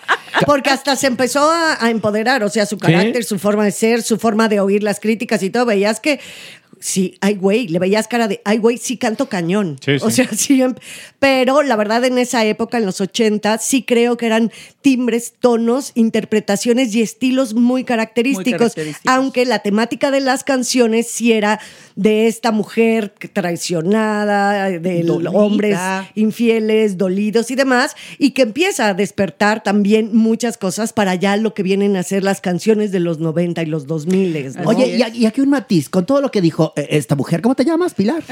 Con todo lo que dijo esta mujer, ¿qué consejo le darías a tanta inventada el día de hoy? Que ya se sienten estrellitas y no sé qué. De parte de un titandiles, ¿qué es lo que hace falta para tener esta carrera perenne? Fíjate que Fíjese, estudiar- no es fíjate, fíjese. ¡Ay! Por no, favor. permítame Doña tan- ¿No Nini. que estaban a la altura? Ándale, Por con el eso, abanico. con el abanico. Que haya respeto entre Exacto, estrellas. exacto. Déjeme le cuento, mi Eh, doña. ándale, ya estamos en tono. Ya, ya Sí, estamos Lo en mismo tono. le dije a Lola la Grande y ella murió, tomaba mucho, en fin. Pero bueno, entonces, ¿qué consejo les das? Ya tú? me puso nerviosa. la- Y te voy a poner hasta en for, si tú te dejas. Doñinini, A por ver, favor. ¿Qué tiene? Estamos entre dos. Decencia. Dos estrellas. Arráncate, Me María. arranco, exacto. ¿Qué consejo le ¿Qué darías? consejo darías? a Estas inventaditas. Can- creo que estudiar. Por eso te digo, vuelvo a la academia, es, es, es, las clases son intensivas y no es nada más clase de canto o expresión corporal, o sea, los meten en un horno de fuego. Realmente las emociones, las críticas de pronto son salvajes. sí, la verdad. Me hablas de Este, Lolita Cortés, ¿verdad? No de mí. idea, usted también, no se haga. Tú también te echas las tuyas, Horacio, no digas. Sí, Ya pero sé. es eso, el estudio. Creo que no es tan difícil, no estoy menospreciando llegar al éxito, pero no es tan difícil si te esfuerzas y tienes, en este caso, por ejemplo, mucha mercadotecnia.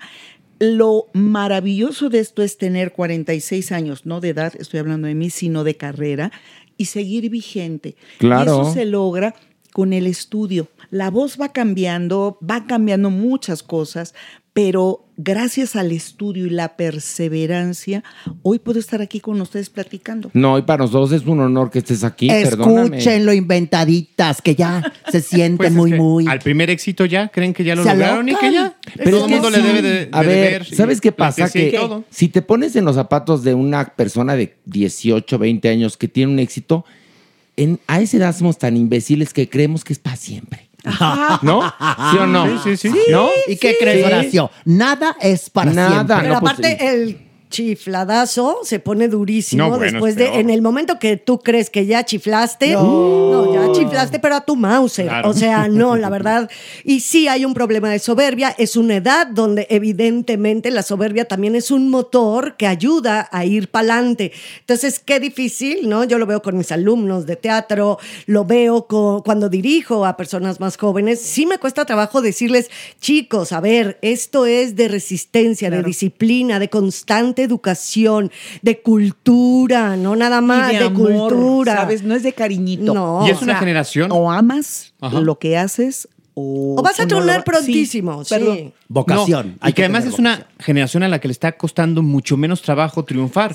Las redes sociales hacen a cualquiera famoso en un 2x3 y no hay la exigencia de una discográfica, de un programa de Mm. televisión al que hay que llegar con mucha calidad. Entonces tú ya tienes 100 De seguidores. las promociones. Imagínate. O sea, ¿Te acuerdas? agarrábamos carrito, Imagínate. un Datsun, Sí. con el promotor y vámonos Querétaro, Celaya, Salamanca, León, Irapuato. Y no había El de que el. Zoom, no, no, no, no, no.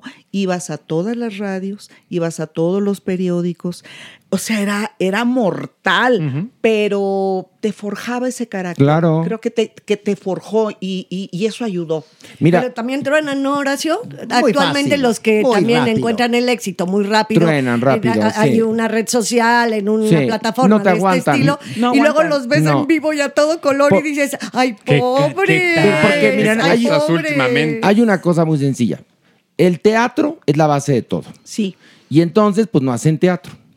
Este, no te aguantan, no te aguantan la mayoría de estos que tienen videitos de 15 segundos, etcétera, y son muy famosos, no te aguantan un sketch en televisión. No, bueno. ¿Qué te digo de tomar unas clases de canto como las tuyas durante 30 años, verdad?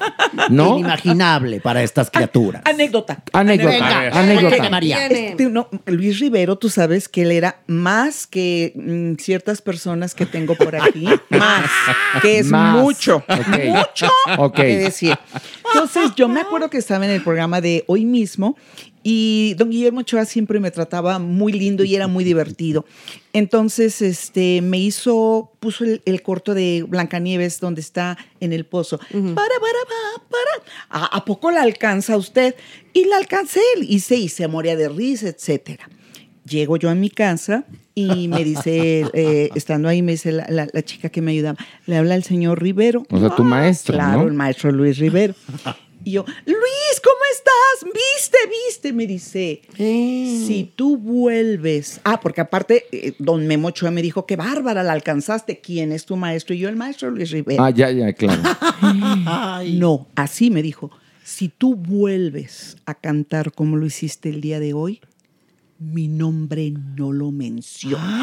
Ay, Dios. No, Ay, ese, bueno.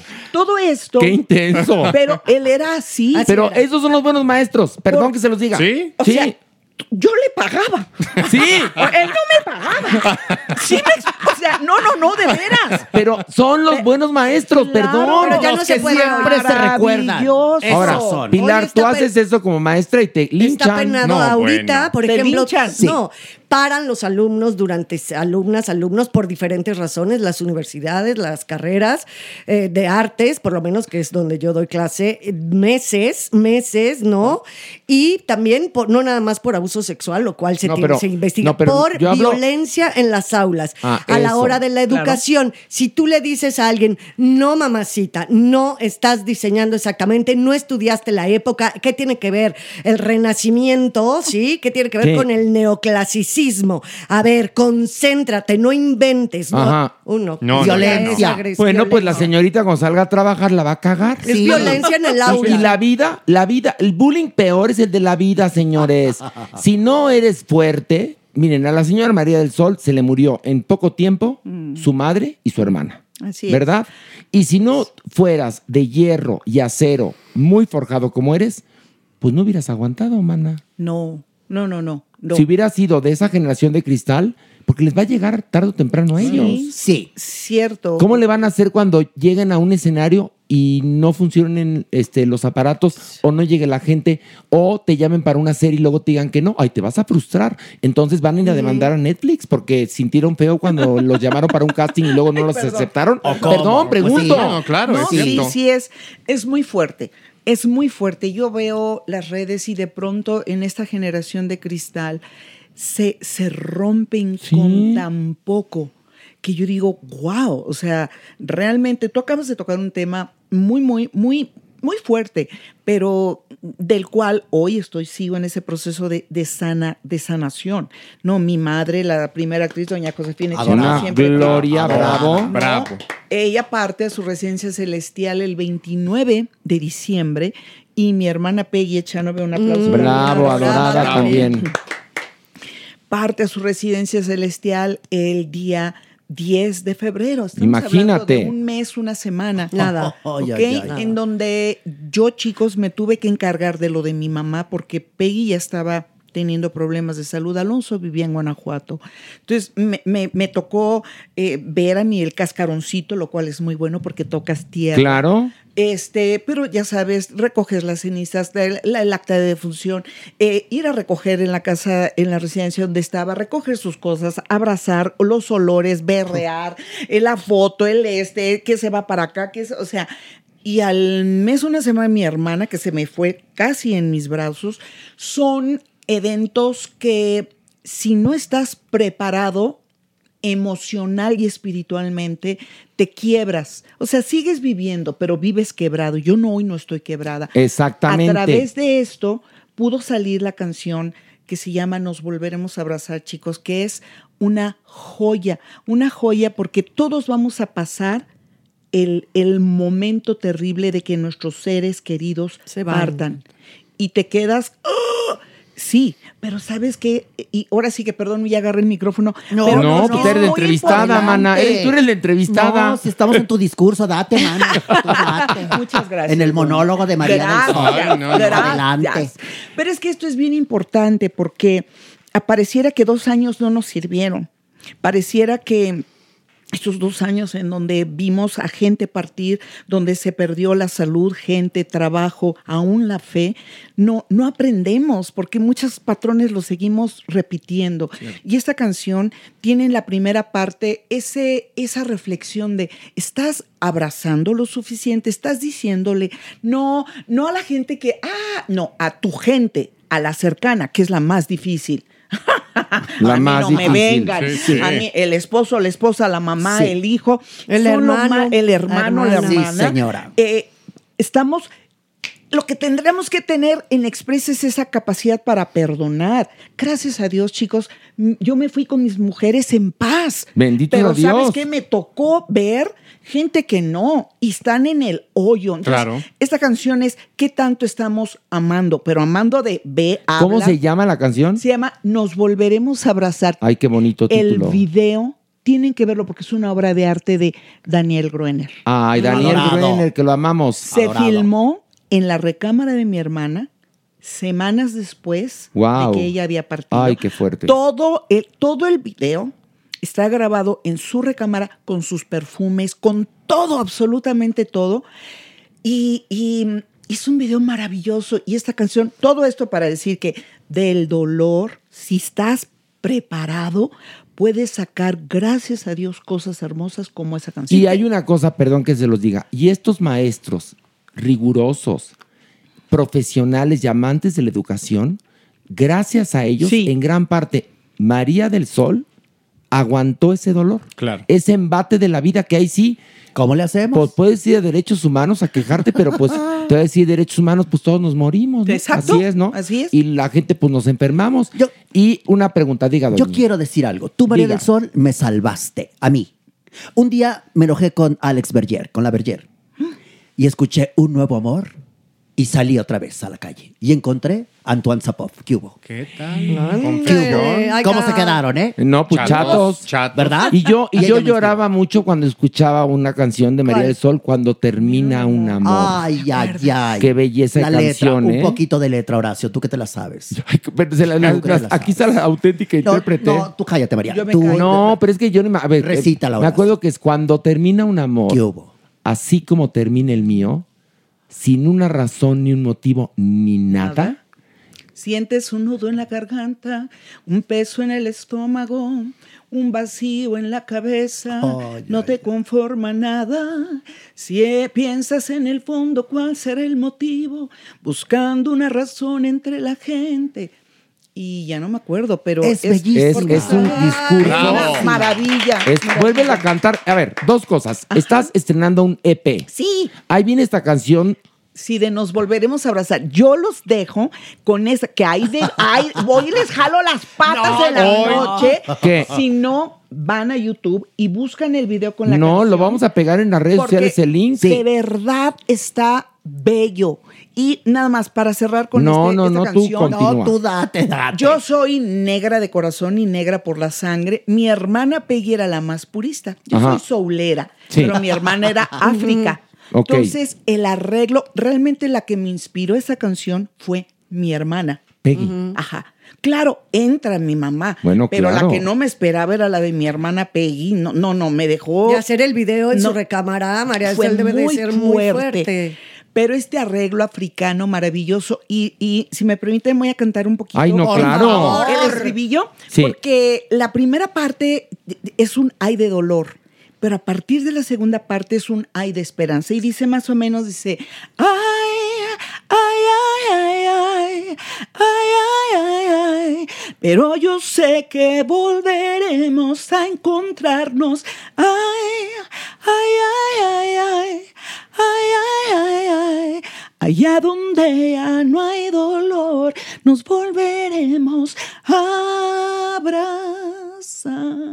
Ay, voy a llorar. Y es- Ay, nos va a hacer tiene- llorar. Y tiene eso que, que somos ver. corazón de piedra nosotros. No, Oye, no, no. pero espérame, dime, ¿dónde se puede encontrar el EP? En todas las plataformas. En todas las plataformas está disponible. Ok. Y, y de verdad lo recomiendo porque es un apapacho al corazón. Ay, tú eres una papacho al corazón. Siempre, Lo máximo. Ojo, Eh.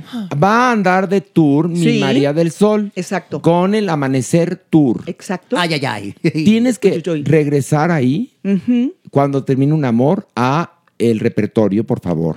Regresa, favor. ándale. Y además, en el EP viene una nueva versión de No prometas lo que no será. Es preciosa. No prometas lo, que, no será, ni confundas tus nuevas ideas. Es preciosa. ¿Qué hubo? se la sabe. Sí, Ay, sí, sí, me lo sabemos sé. todos. Todos. A ver, no prometas lo que no, será, ni confundas tus nuevas ideas. Solo Simplemente deja seguir el momento. Toma de mí. Lo mejor. ¿Qué hubo? Qué diferencia de voces, No. dioses del Guadalquivir. Pero, pero ¿qué crees, Pilar? Cantamos, fíjate. ¿Cómo ves, Pilar? Pero es la diferencia. Medio piñacato, mi doña Pero soy la raya en el agua. mi amor. Pero te voy a decir una cosa, mi querida Pilar. La doña Nini sí canta muy pinche, pero con estilo, lo cual es muy difícil. Y de eso hablábamos que justamente las, Exacto, un las de los estilacho, el ochentas, estilo, un tú, estilacho. tú reconoces, actualmente, como lo dijimos, te cuesta trabajo saber si es fulano o perengano, Así porque, es. porque hay demasiados sintetizadores por la forma en la que se está haciendo la música Y en ahora, todos por los ritmos, ritmos, ¿eh? etcétera, Sí, ¿no? todos los ritmos. Pero benditos a Dios, tenemos estas voces que son verdaderamente preciosas a nivel mundial, Entonces, señores. como la doña me voy a poner a practicar en mi estilo y no en mi, no en mi entonación. No, no, porque te voy a decir una cosa, las dos cosas son importantes. También, Pero- Pilar. Porque pero la la doña no. Nini es medio entonada, fíjate. Pero nada más. pelín, pelín, pelín. Y María del Sol, pues es no, una- ¿qué te puedo bueno, decir? pero esa sí es una yoyis de... Eres una yoyis Ah, absoluta. Por un Dios. tesoro nacional. Eres un tesoro nacional y además estás guapísima. Preciosa. Y qué pena que yo te recibí en estas garritas, maná. Parece, ¿verdad que parece Parezco homeless. entre Elmo ¿Qué? y el Grinch? No. Entre Elmo y el Grinch. Sí, es que viene así como afelpadito de verde. Yo siempre le hago Afelpadito. segunda con la felpa, pero hoy no. No, hoy Pilar decidió venir en guapísima. Pero Pilar viene viene, en verde. viene en Sex and the City. Pero es que porque y me- yo vengo en Exacto. Chin Chin el Te por ocho. Es que se tira. Me pregunto, como subí foto ahora que me pinté el pelo, todo el mundo me dice, ¿y cómo quedaste, Quedaste Bolívar? guapa. Guapísima. Y ahora Muy rubia. pidió que le dije, Pilar, no, no, dime güera. Ah, bueno, pues ahí está. ¡Ey, güera! Oye, María del Sol, pues gracias. Gracias Gracias, gracias, Bravo, gracias. bravo. Aquí tienes tu casa, Gracias. Farándula 021. Por favor, busquen en todas las plataformas el nuevo EP de María del Sol que lleva como nombre Amanecer. Amanecer. Y esperen en su ciudad, porque más nos escuchan en todo el mundo Así y nos oye mucha gente. Espere el Amanecer Tour para que usted, mire, le voy a decir una cosa, va a recibir un regalo en su corazón. Mm. Ver a María del Sol en escena, y que tanto yo peleaba con los de la academia, con los alumnos, que no entendían que el arte era un asunto de conexión. Así es. Tú puedes pintar el Guernica, pero si no lo ve nadie, vale madres, Así. ¿no? Entonces, si un artista está ahí y el artista no sabe conectar como tú sabes hacerlo e interpretar, entonces no vale la pena. Y entonces sí vale la pena ir a ver a María del Sol porque los va a hacer soñar, reír y llorar. ¿Dónde te depositas? Nada que me depositas. Oye, ahorita la salida en una cajita. No, no es cierto. Un aplauso, continuamos. Llora hoy mi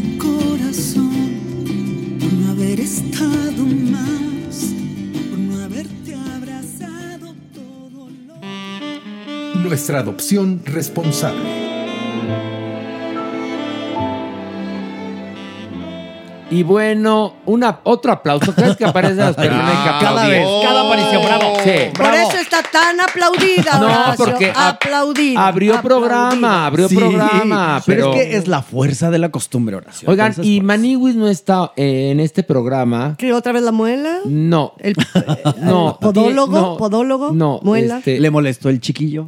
No. Ya por fin, nos da mucho gusto, se fue a hacer surcido. ¿Invisible? Sí, porque ya lo traía bien colgado. Ah, ok, Sí. qué bueno. O sea, se le frunció la operación. Por eso que caminaba hizo. tan apretadita que nos engañó si era eso.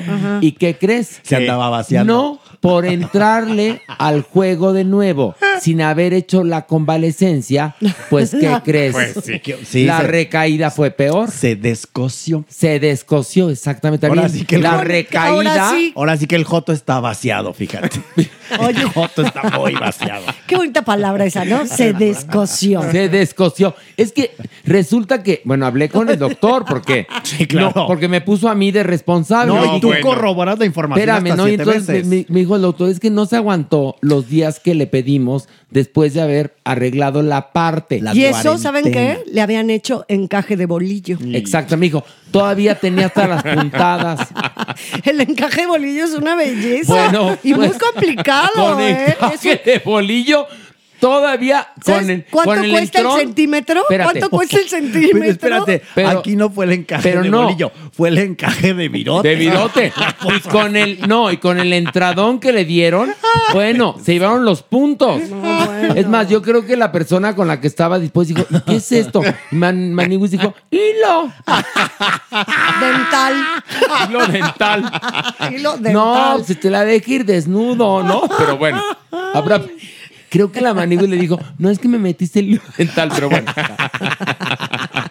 Porque también había tenido problemitas de muela, ¿no? También algo con el chimuelito. Estaba como chimuelón. Sí, era lo mismo. Es que no, él muy pudoroso, no quiso confesar, pero pues ahora que recayó, hablé con el doctor.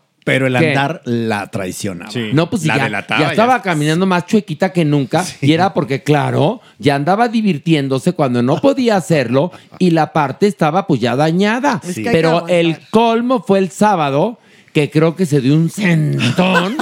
Tienen que aguantar las cuarentenas. Allá en el Cerro de las Sillas. Bueno, se dio un sentón Creo la que el señora. sentón fue tal que cuando Maniwis tocó tierra le salió una muela por la boca. ¿Ves cómo sí está relacionado? Sí, por eso es del chimuelo. Sí, sí, chimuelín. Sí, chimuelo. El cabezazo en el Pero travesaño. ya entendimos que, no era de un diente, como lo había dicho al principio, sino fue lo que platicamos. Eh, Pero bueno, llegó el momento de la adopción responsable, Supermana. ¿Qué pacho? Como diría Pilar, ¿qué pacho? ¿Qué Bueno, pacho? Pues Coral, una perrita maravillosa en situación de calle que era acosada por otros perros. Muy lastimada. Este es el típico caso, ¿no? Y entonces la perrita pues, fue reportada y Yasmín tuvo un tino de recoger a los perritos y el protocolo, esterilización, vacunación y tal, y todos están ahora, pues eh, ahora sí que a disposición para que la gente los pueda checar y ver estas adopciones que tenemos. Ella tiene cinco años y medio aproximadamente, talla mediana, súper cariñosa y muy juguetona. Esto hay que decirlo. Ok. Porque digamos que es un perrito que pues quiere jugar, quiere jugar, es bebé todavía. Entonces, para que lo tome usted en cuenta, perfecta para correr. No, Eso. súper. Ok. A ella le Súper. chifle corre. ¿Cómo que bebé si ya dices que tiene cinco Es que son pequeños. Un año y medio es un perro pequeño todavía.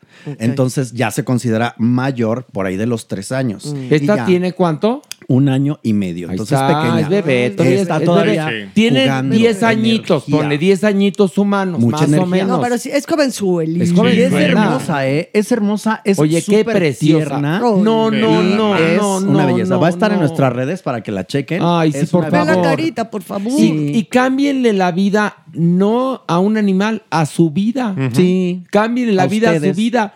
Porque, mira, estamos transmitiendo, ya saben desde dónde. ¿Desde dónde? Desde la Desde Condesa. la condesa, donde la verga caucásica es más gruesa. Qué Bueno, belleza, qué desde gran aquí. momento, gran y momento. aquí en la condesa, aparte de que hay verga caucásica gruesa, sí señores, también hay mucha gente que ama a sus animales. Sí. Y ves a muchos señores, señoras de la tercera edad con su perrito caminando. Sí. ¿Qué quiere decir eso? Que el perrito los ayuda a vivir. Los levanta de la cama, los levanta de la silla y les dice, paséame, ten una ocupación.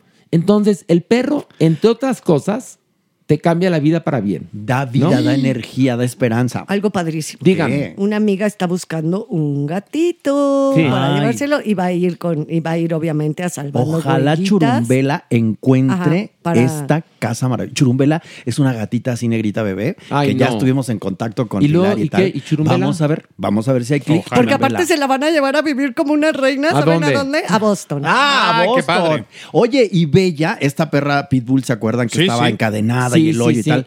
Bueno, está en una casa espectacular. Ay, qué maravilla. A prueba 10 días. La familia está enloquecida por Bella. Ojalá Bella se quede en Oye, esa yo amo, bueno, lo de Bella, quédensela, por favor. Y Churumbela, que se me vaya a Boston. Sí. Me encanta. ¿Saben por qué? Bueno, ¿Por yo qué? le pregunté, ¿y por qué Ajá. quieres aquí llevarte? Que porque tienen tan controlado, benditos los dioses Sí. del Guadalquivir, todo el problema de los gatitos de, en situación de calle y perros en situación de calle, que no hay ni siquiera en los Bueno, albergues y ve a Churumbela. para Yo te adopción. cuento. Churumbela Ay, no, jotea. Churumbela. Ay, No, es Churumbela lo Los ojos. Descríbela. Si, si, si tu amiga no se lleva a Churumbela, que parece la modelo de la obra Cats. Sí, es preciosa. Es lo que parece, ¿eh? Es negra de ojo verde. No, no, no, qué Trae belleza. aquí un, una... eh, un, Gola. Gasné, vamos a un decir. gasné Oye, azul si, precioso. si no, yo me quedo a Churumbela. Ah, ¿eh? Churumbela está hermosa. Te lo digo porque yo creo que haría buenas migas con mi bendición. No, pero sí nos vamos a llevar No, pero a- me a encantará que se vaya a tenga Boston. una vida de rey. Oye, ¿sabes que, por ejemplo, en Nueva York, no sé en otros lados, pero si tienes perro, tienes que tener una licencia? Sí, no, está súper controlado Sí. y qué bueno. Bueno, ya está. Entonces, Ahí está, por favor, Coral. Un año y medio. Es una perrita juguetona para que ahí usted lo cheque en nuestras redes sociales. Gracias a Salvando Huellitas Peludas y a Yasmín que tanto hace y hace más de lo que debiera. sí, hace, hace de por los más. animales. Seamos solidarios con nuestros hermanos los animales. Sí. Y eh, ayudemos a gente como Yasmín, porque si no, mi Yasmín me recuerda a el protagonista de la lista de Schindler. Y tampoco es posible. Y no se puede. Y no pudo salvar uno más. Y eso le preocupa muchísimo. Exactamente, pero salvó muchos. Sí. Pero todavía quería salvar más. Bueno, él hizo lo que pudo. Y ¿no? ella hace lo que puede y hace Ella hace lo que puede y nosotros hacemos lo que podemos. Y bueno, pues, damas y caballeros, Mm. vamos a esto. La, sección. Y bueno, nos vestimos de manteles largos, como se diría. Manchamanteles Manchamanteles largos, largos. porque está con nosotros en la sección, no únicamente el cuerpo, no. El cuerpo es Jeremy, ya lo saben, no. Está Silvio Olmedo. Un aplauso. Qué bien. Super mega maná. Felices de tenerte. Oye, felices de estar, ¿eh? No, ¿sabes Eh, qué? eh, te he tenido que pedir, rogar. No, ¿cuál me pediste? Me rogaste. ¿Cuál? sí, la adoro y me adora. Nos adoramos, ¿qué? No puedo creer porque yo a todos los adoro muchísimo y a Silvia la conocí en situaciones muy peculiares. Yo pensé que en situaciones de calle. en Rodeo Drive. No, no, Ah, Horacio, no. ok. Yo era una mujer alfa y él era un macho alfa en medio de una conferencia de psiquiatras. ¿Y cómo? A ver, cuéntanos cómo se conocieron. Pues así, estaba yo en- haciendo, estábamos en una conferencia hablando de salud mental durante el COVID y yo, tipo mujer alfa, adivina la muerte, sería un poco impuesta de la voz así, para, Ay, para parecer más respetable. Para impactar. Y entonces ahí está, seriedad a tope. Y entonces de repente empiezan a hablar los psiquiatras todos y todos así con una elocuencia. Un tanto huele pedos, ¿no? Sí, Mirando sí, para sí, arriba, que el uno y el claro. otro. Sí. Y de repente suelta Jeremy.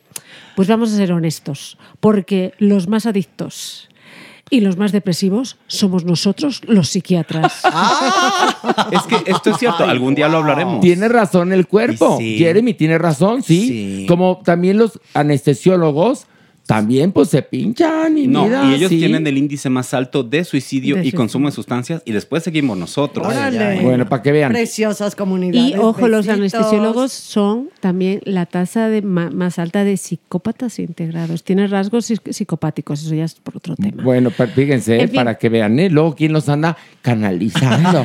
No. Para que se fijen. que Hay de todos, buenos y malos, pero así, Pues Yo así quería, pasa. yo dije, ¿Qué? me cayó bien, eh, me encantó ese hombre, quiero ser su amiga, ¿no?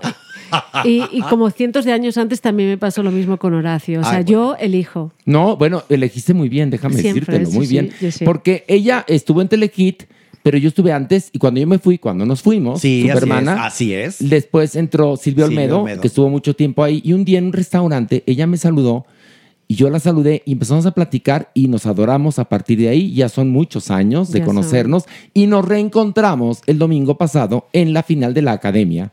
Y bueno, él le dije, ¿quieres venir? Va a estar Jeremy. Me dijo, ay, Jeremy. Bueno, vamos. El cuerpo, el El cuerpo. cuerpo. el cuerpo. El cuerpo. Y vamos a hablar, que perdón. No, es que tuvimos que sacar a Mere para caber. Sí, sí, ni modo, no, se no fregó Mere. Oigan, vamos a hablar con, con Silvio Olmedo de un tema muy interesante. Eh, y esto viene por el éxito y bueno, la calidad de la película Buena Suerte, Leo Grande. ¿Qué, ¿De qué va? Cuéntanos. Pues trata de una mujer que se queda viuda, una mujer conservadora, inglesa, y que después de que muere su marido, eh, contrata a un sexo servidor, pero divino la muerte, trasero en contra de la gravedad, divino, marcadito, un- un- un- una delicia de hombre, con el objetivo de llegar a un orgasmo. ¡Wow! Pero ella nunca había tenido orgasmo. Ella nunca había tenido un orgasmo y nunca había tenido placer sexual. O sea, te hablaba de que, bueno, eh, cuando ella lo hacía con su marido, se tumbaba y hacía, ah, ah, ah. Fingía, Y pues, ya está, sí. ya lo- fingía y no quería morirse sin, Sin sentir saber. lo que era un orgasmo. ¡Qué belleza de película! Y es una, es una película bellísima, pero que habla de un tema maravilloso, que es además lo que es la sexualidad después de los 50, en los 60, los 70, los 80 de, las mujeres, porque nadie habla de eso.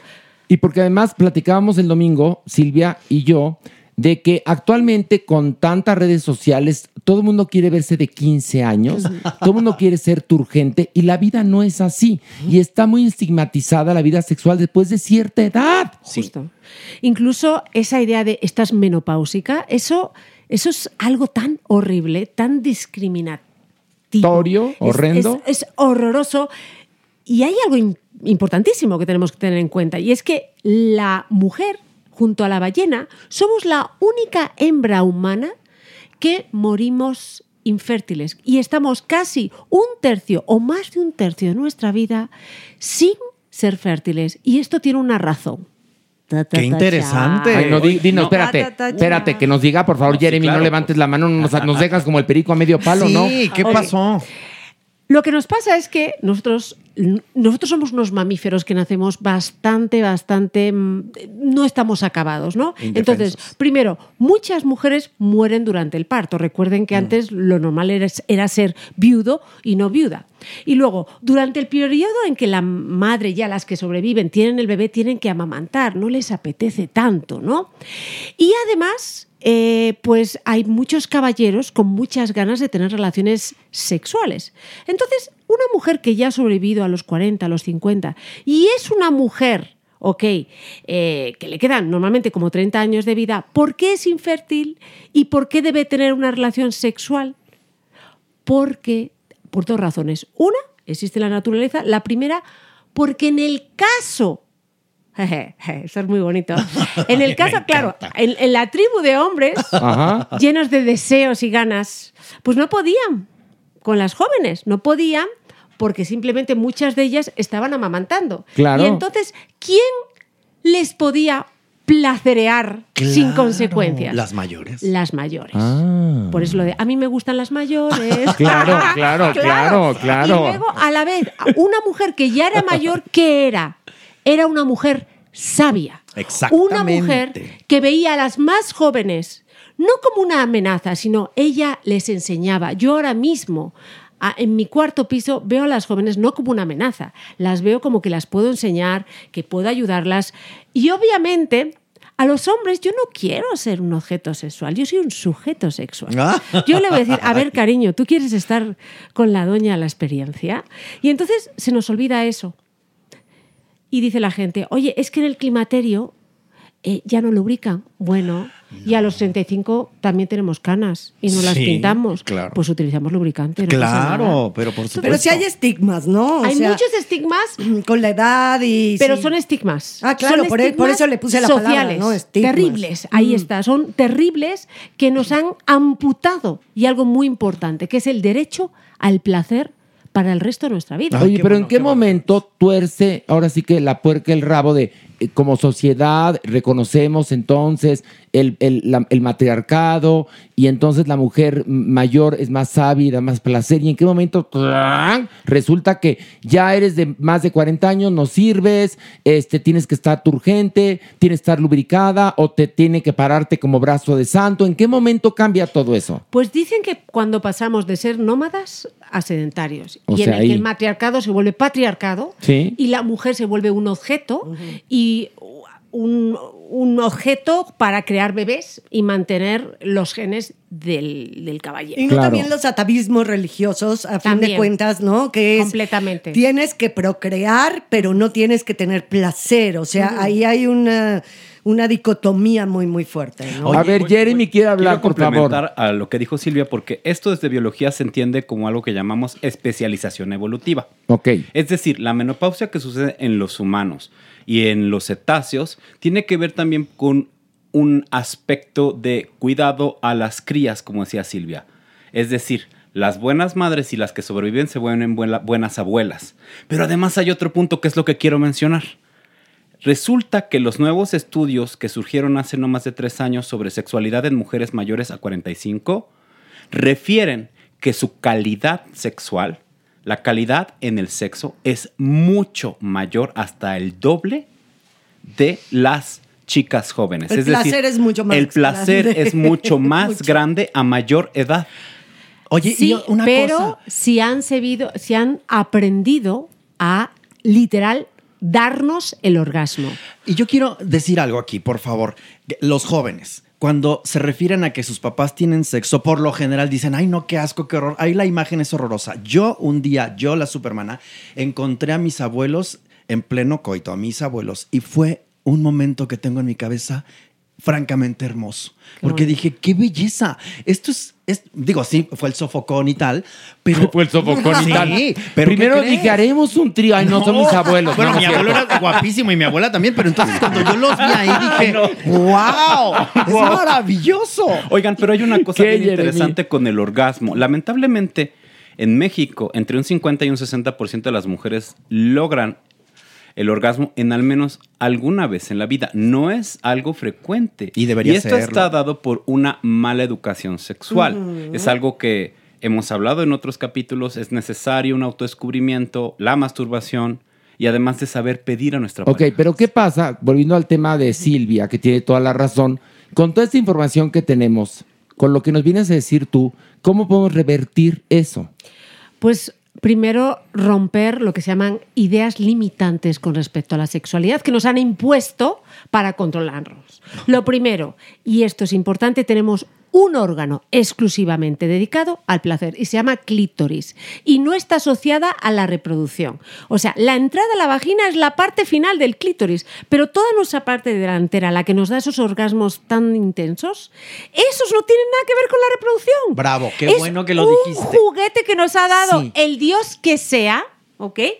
Para que disfrutemos como mujeres. Pues tenemos, tenemos que sufrir al parir, pero vamos a tener también más placer, ¿no? Claro. Entonces, claro, ¿qué es lo importante? Cuando nos han amputado desde jóvenes el tener el orgasmo, porque si tú te tocabas y pensabas en darte un orgasmo o, o pensabas que alguien te, te- te- te- te- la metía. vamos. Ajá, Sí, claro, dilo, dilo. dilo. Se puede, se No, puede. qué bonito. Sí. Ah, lo dije, lo no, dije. dilo, pues Gime, además gime, no hay otra manera. Se llama Ya me puse. Se llama meter. Eso, Bueno, eso. y entonces nos sentíamos sucias. Sí. Entonces nos, nos amputábamos, o sea, esa idea de excitarnos. Ojo, nosotras como mujeres siempre tenemos apetito sexual. El problema de nuestro apetito sexual es que como no sabemos comer con cuchillo y tenedor, cuando nos dan un filete nos atragantamos por mucho hambre que tengamos. Entonces hay que aprender a darnos un orgasmo. Y, aquí la parte más importante, yo por ejemplo hago un curso, hago un workshop con mujeres mayores de 50 para que aprendan a disfrutarse en lo que les queda lo mejor de su vida. La gente tiene esta idea de la menopausia, es que estoy- soy menopáusica. A ver, chica, vamos a ver. Primero, punto uno, ya has hecho una carrera, ya te sientes realizado profesionalmente, ya literal tienes unas amigas que te mueres, ya te has deshecho toda esa gente que no te gusta. Ahora, el resto de tu vida es para disfrutarlo. Disfrutarlo, claro. Es para disfrutarlo. Y una de las cosas más importantes es la sexualidad, el placer, el decir, mira, estoy, me voy a ir con mis amigas, pero a la vez me lo va a hacer Brad Pitt con su última película. Ay, ¿no? muy bien. Y te claro. doy un homenaje viendo las estrellas y me doy un gusto al cuerpo. Y eso es tan liberador, porque de verdad, olvídate ya de la sexualidad. Creo que lo mejor de nuestra vida es una vez que a las mujeres les llega la menopausia. ¿Y por qué? Porque empiezan a pensar en ellas. Empiezan a decir, ahora yo, ahora mis amigos. Y, y es un momento de la vida tan bonito si lo vives sin complejos. Y también para los hombres, ¿eh? Sí, exacto. Para los hombres. ¿Por qué? Porque el hombre durante mucho tiempo verdaderamente está regido por las hormonas. Va a Sí. 500 por horas en un bólido y no, no disfruta de- del, del- del camino, de, de la, De la vista. de la vista, ¿verdad? Sí. Y yo veo a hombres vividos bien, zorros plateados, ¿ok? que a sus 50 les ves mejor y son mejores amantes. Ah, claro. Que a sus 20. ¿Por qué? Porque ya no tienen complejo. Mira, por eso mi amiga miedo, Pilar miedo. está recorriendo muchos lugares Muchos y deja puesto en Yo. cada cuarto Pilar cogió aquí. Sí. Muy bien. Sí, y, la gente ya está imitando esta Ya, acción. si entras a un hotel y, y les Pilar cogió aquí, a lo mejor ya fue un copycat. Ya es un copycat. Ya sí. puede ser Ya un nos copycat. mandan en redes así en los hoteles. Ya, Pilar con lipstick here. en el espejo. Sí, ya. Pilar cogió aquí. ¡Qué bueno! Que aquí estamos a favor de esto. Mira, por ejemplo, tú hablabas ahora de que las mujeres, ¿no? Los hombres en este país. Eh, evidentemente, eh, con todo el asunto del catolicismo, que es lo que prevalece en este país, no te puedes masturbar. La Biblia dice que no lo hagas. Porque Dios te ve. Entonces, los curas nos decían en la escuela que si estábamos bañándonos y nos tocábamos ahí y sentíamos placer, que inmediatamente quitáramos la mano de ahí, verídico, se los No, juro. qué horrible, bueno, entonces, hay generaciones de eyaculadores precoces que, claro, fueron a masturbarse al baño en friega y a la hora de tener una vida sexual no la pueden tener. O sea, las dos personas están incompletas. Y mujeres que no han tenido un orgasmo, como bien estás planteando lo de la película. De verdad, yo sé de personas, de mujeres. Muchas mujeres, muchas. Que no han y es tenido muy un triste. orgasmo y casadas y con marido y Fíjate, Hablando Hijos y con. Isabel Allende, me dijo, ella tenía casi 80 Wow. años, ¿sabes lo que me deseo? Me dice, Silvia, te deseo que a los 80 tenga los mismos orgasmos que yo, pero con un hombre 20 años más joven. Ah. Tiene toda la Y yo lo razón. tengo que hacer. ¿sí? El universo nos oiga. Claro. Esto que acabamos Pero de a decir ver, y que haz de cuenta, tenemos 40, 50, 30, estamos ya somos adultos en- y tenemos una muy mala preparación de campo, hablando del tema sexual. ¿Cómo podemos, tanto hombres como mujeres, corregirlo? A ver, doctor Jeremy. Creo que aspectos teóricos es importante por irnos informando, leyendo sobre cómo autoplacer, buscando literatura específica que nos enseñe otra vez a deconstruir esta imagen sexual atávica y renovarnos. Otro aspecto también importante es el cine. El cine también nos enseña como otras experiencias y otras formas específicas. Antes hubiera sido algún tipo de teatro, de vanguardia, hablando un poco más sobre la sexualidad. Oye, Jeremy, pero también, por ejemplo, aprender a masturbarte correctamente como hombre o como mujer y a gozarte y amar tu cuerpo es un primer principio. Por supuesto. Y esto ya está dado con gente como Silvia o los mismos sexólogos que nos enseñan justamente a descubrirnos, a descubrir nuestro placer, a bajar el ritmo, a subir el ritmo. Muchas personas hoy me escribieron justamente que lo que hablamos, el podcast pasado de la masturbación, les ayudó mucho a encontrarse. Ok. Y hay, y yo creo que hay algo importante. Yo te puedo decir cómo montar en bicicleta. Pero Sí. al final uno es el que tiene que mantener el equilibrio. Y yo lo que sí creo, por ejemplo, en el caso de la mujer, que primero vamos a... Yo no me gusta la palabra masturbar, porque es masturbado, no estoy loca. Ok. Yo voy a llama- darme un homenaje. Ok, un homenaje, me un encanta. homenaje erótico, o sea, como diciendo, porque además generas endorfinas, te relajas, duerme bien. Entonces, algo que nos pasa a las mujeres es que, igual que los caminos del dolor, son únicos en cada ser humano. O sea, cuando te duele la muela, hay gente que le duele la cabeza. Cada orgasmo lo vive uno como le da la remota gana. Esa gente que habla del punto G que ya, que está claro que no existe. No, no, no, no, no. Tú vas a encontrar tu camino al orgasmo solita. Y también cómo. O sea, yo lo encontré a lo José José con la almohada. claro, de verdad, porque claro, Pues sí, porque, cada quien. porque una estaba ahí, no, no, no, el clítoris, el clítoris, eso es el glande del clítoris. Y hay mujeres que lo tienen más grande y se vuelve pítoris. Porque es verdad, y no pasa nada. Puede crecer hasta 7 centímetros Tal en cual. algunas personas. Pero Y no que- pasa nada. Pero es verdad, cada mujer llega, y, y también los hombres, yo me imagino, ¿no? Y las diferen- los diferentes momentos e intensidades para lograr un orgasmo, la verdad. Porque si hay orgasmos diferentes en la mujer, por lo menos en yo, en yo, pues uno es el clítoris, otro es desde otro lugar, otro si le pones otro objeto por acá o otro galán por allá. O sea, y sí son diferentes intensidades, no siempre es el mismo orgasmo. Y aparte el orgasmo es de quien lo trabaja. Y como ya lo hemos dicho en muchas emisiones, no hay mejor sexo que el sexo oral, o sea, el que se habla como en esta mesa. No pasa nada, lo hablamos con naturalidad. Yo te tengo que agradecer a ti porque yo trabajo con muchas chicas en situación de calle y muchas personas y siempre les digo, vean, chéquense a la doctora. Ya no está la doctora Anabel Ochoa, que también era muy divina. Pero tú has venido a custodiar esa tiara del imperio sexual que es maravillosa. Pero así, hablarlo con super mega mana naturalidad. Pero es además fantástico. tienes algo, te voy a platicar una cosa que yo trabajé con Anabel Ochoa. Divina señora. Y nada más lo he visto en ella y en ti. Nada más. Tienen la capacidad de transmitir lo más profundo y sofisticado de una manera muy fácil. Son histriones, conectan perfectamente y no en balde el éxito que tienes. Y Anabel lo tenía porque lo, no sé si es en España donde les dan este, este don, pero casualmente también era española, Anabel. Pero lo hablas, a- acabas de hablar de una serie de cosas hiper sofisticadas. Muy sencillo. De una manera tan, simple. tan palabras de acentavo. Y entonces por eso conectas. Una pregunta. ¿Qué pasa, Silvio Almedo, Jeremy, ustedes que son especialistas? Si te gusta una persona mucho, este, y van a tener sexo y te das cuenta que el sexo está siendo un desastre. ¿Qué pasa? Sí pasa. Dices, stop in the name of love, vamos a hablar, ¿qué? porque nos apenamos y la pasión, pero ya me tomé tres copas, hablando justamente de ese tema de el derecho a disfrutar. Tú primero Yo la lo, parte llamo, técnica. yo lo llamo la parte técnica negociación.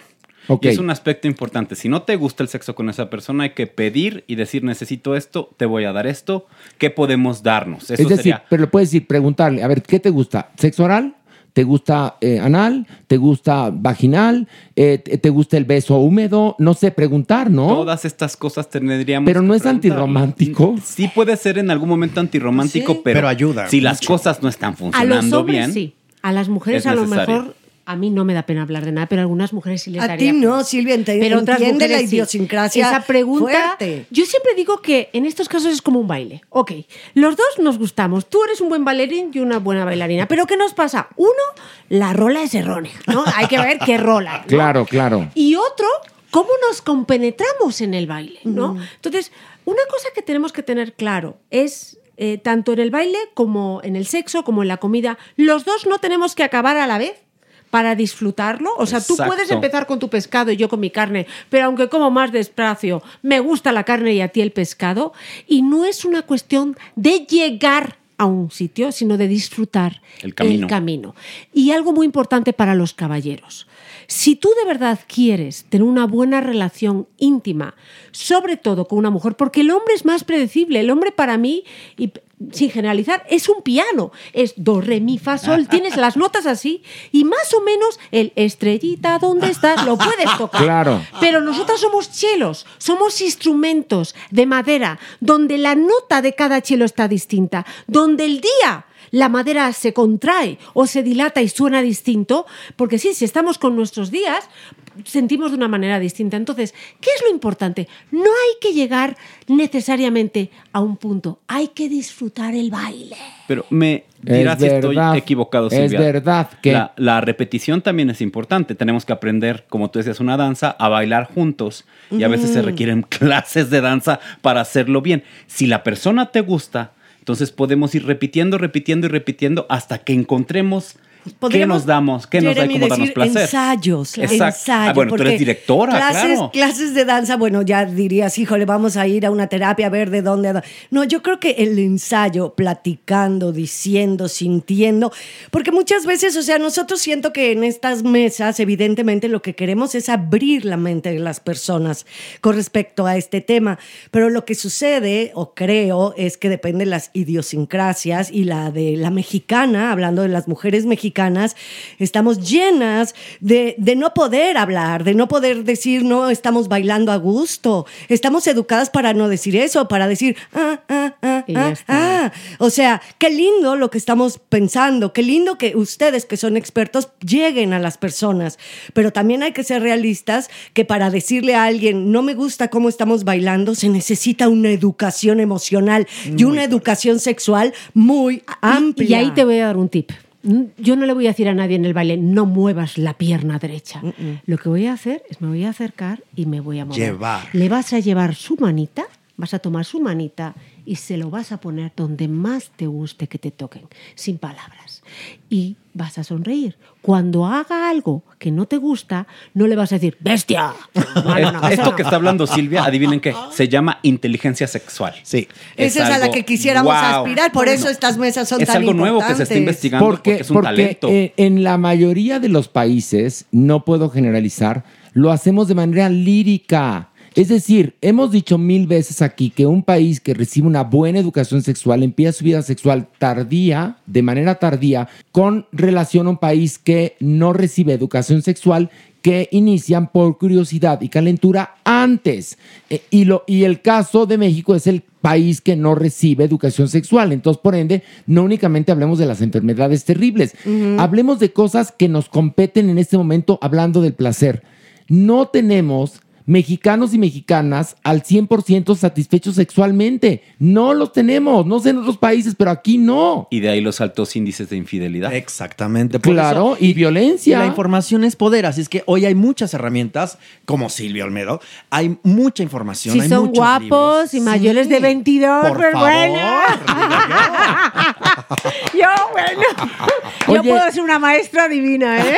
Oye, pero, pero dime, ¿no es verdad lo que digo yo? ¿Qué pasa cuando una persona tiene una vida sexual plena? ¿Cómo es esa persona? Con cara de alegre como te digo, Silvia. Sí, pero te digo también, es una cuestión de calidad y no de cantidad. Exacto. Es una, no te comes cualquier cosa porque no comes, te alimentas. Porque cada platillo tienes un mantel, porque le das, le das la importancia que tiene a la sexualidad. Yo sí creo de verdad que una asignatura pendiente de todos es el homenaje, el masturbarte, el hacerlo, el disfrutarte. Y luego, sin palabras, tomar la manita del otro y cuando haga algo mal, no decirle eso, de no lo haces mal, le traslada la mano dónde tiene que llevarla. Y los hombres igual. Yo me acuerdo alguna vez que no, pues no le gustó que le agarrara las nalgas y yo entiendo. Cada quien, cada no, no, quien. no le gustó. No le Ay, gustó. pero las nalgas tan ¿A ricas, que perdón. Sí, y lo redireccionas. Ay, sí, dices, claro. Como yo, un mouse "Ay, así rico, claro. Y entonces, y entonces yo me di cuenta y entonces inmediatamente hay que escuchar el cuerpo. Y tú así se, lo oí Ya, y digo, ya. ah, bueno, ya está, tranquilo. Apretó, apretó. Entonces, a la espalda, que es, macho, macho, te necesita Ajá. sentir super alfa, ala, a la espalda. Ya. Y si te encanta la nalga, lo que pasa, entonces ya- luego fui más delicadamente y luego le gustó. Claro. ¿Por qué? Porque Y le metió el dedo. Bueno, Pues eso, sí. yo soy una caballera, por favor. Pero hay a quien sí, ¿no? pero O sea, a ver, no tiene nada de malo. Le nada. platico una cosa. Nada de Si hablamos tiene. de placer, pues ahí tenemos los hombres un punto, ¿no? No, no, un punto importantísimo y entre los, o sea, los hombres homosexuales son los que más saben de sexualidad. O sea, para mí, con diferencia entre, si los comparo con los hombres heterosexuales, yo he aprendido, O sea, que estás aquí con puro sabio casi. a ver, todo lo que aprendí, yo todo lo que aprendí de sexualidad lo aprendí con hombres homosexuales. Ah, mira. Todo. Por eso te- soy tan buena amante. No, y por eso eres tan directa, quizás no, pero eres muy directa porque es una mujer directa, punto. Oye, pero este, pero ahí tenemos en el ano nosotros. No, no, este, es la próstata. La pues próstata, sí, la próstata. La próstata es súper sensible. Y ojo, hay, y tú me lo dirás, A hay ver, que tener Jeremy. mucho cuidado. Se puede llegar de dos maneras. O de una manera indirecta para aquellos que les da miedo, Sí. que es el punto del millón de dólares, o el niés. ¿Qué es, qué es el niés? El niés, Técnicamente hablando, ¿Qué es el niés, Jeremy? el perineo. O El sea, perineo. Es, es que, ni es una puedes cosa ir directamente por los primeros centímetros de recto, Sí. puede ser de forma táctil o con el pene. Ajá.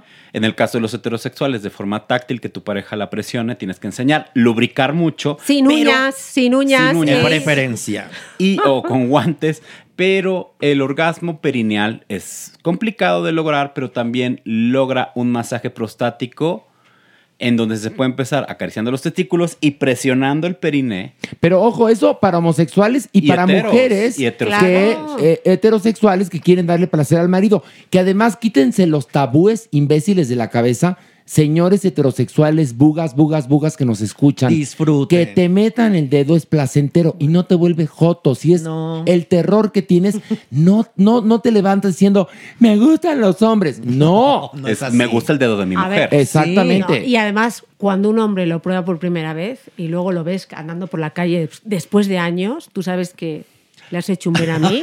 y, no, no se olvidan nunca. O sea, te recuerdan, de repente abren los ojos y, ah, eso fui yo, ¿eh? es maravilloso. Pero a mí me encanta. el ven a mí. El ven a mí. Ven a sí. mí, ven a mí. ven a mí, Y mientras tanto, pero la boca la Ven y ven, ladronzuelo, Ah, ven. Ay, pero ven y ven para dar.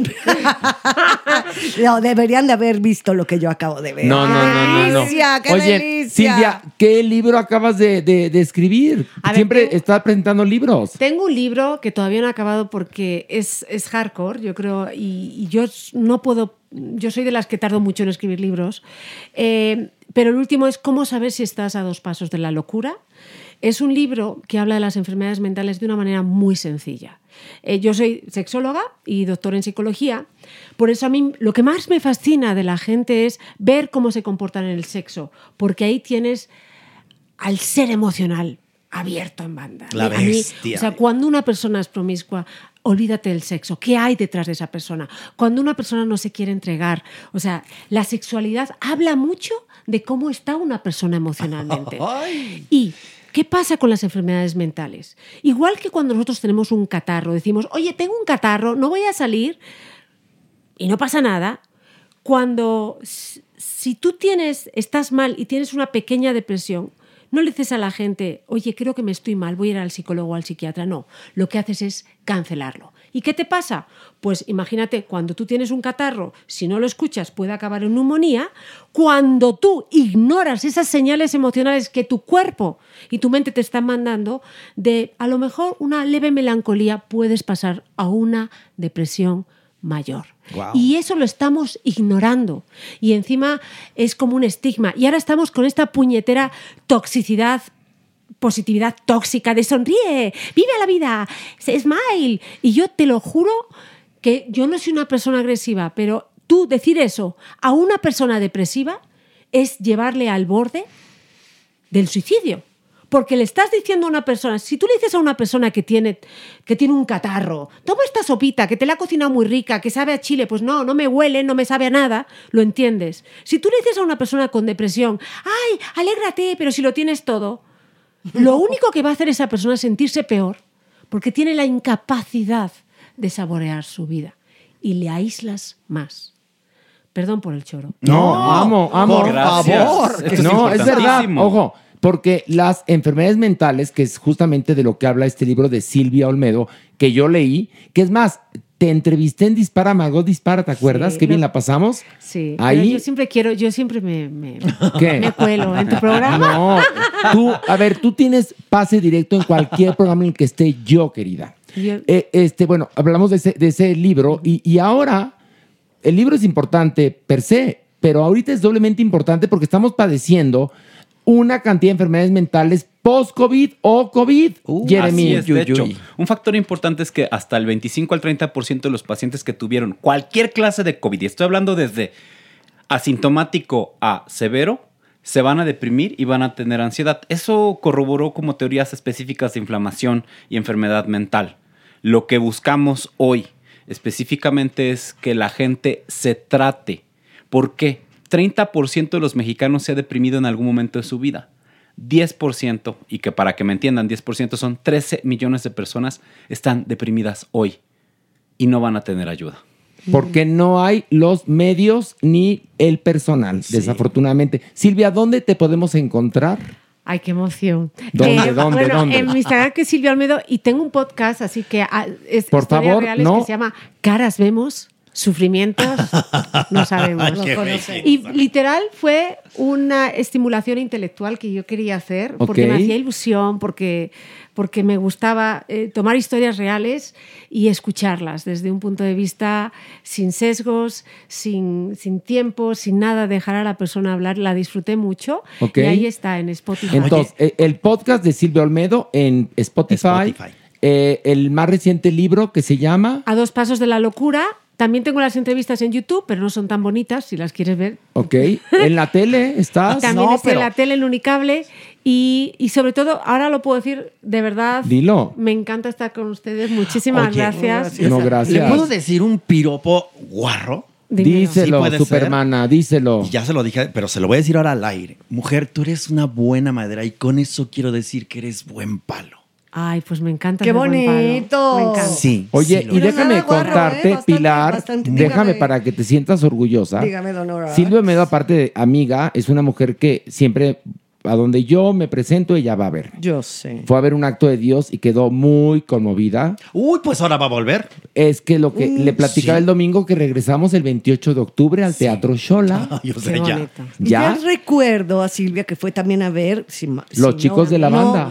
un corazón normal. Y También. un corazón normal también. Sí. Los fui todos. y Eso, ojo, todos claro. los pago. ¿Y saben por qué los Ah, pago? No, qué divino. Gracias. Pero es porque me gusta pagarlos, porque imagínense los artistas, se, el trabajo que, que- que lleva a hacer una obra de teatro y luego encima les tienes que invitar. Y la gente Te es como cuando queremos, escribes Silvia, un te libro queremos. y me dices Te queremos, Silvia, te, Te queremos, te queremos, Silvia, te queremos.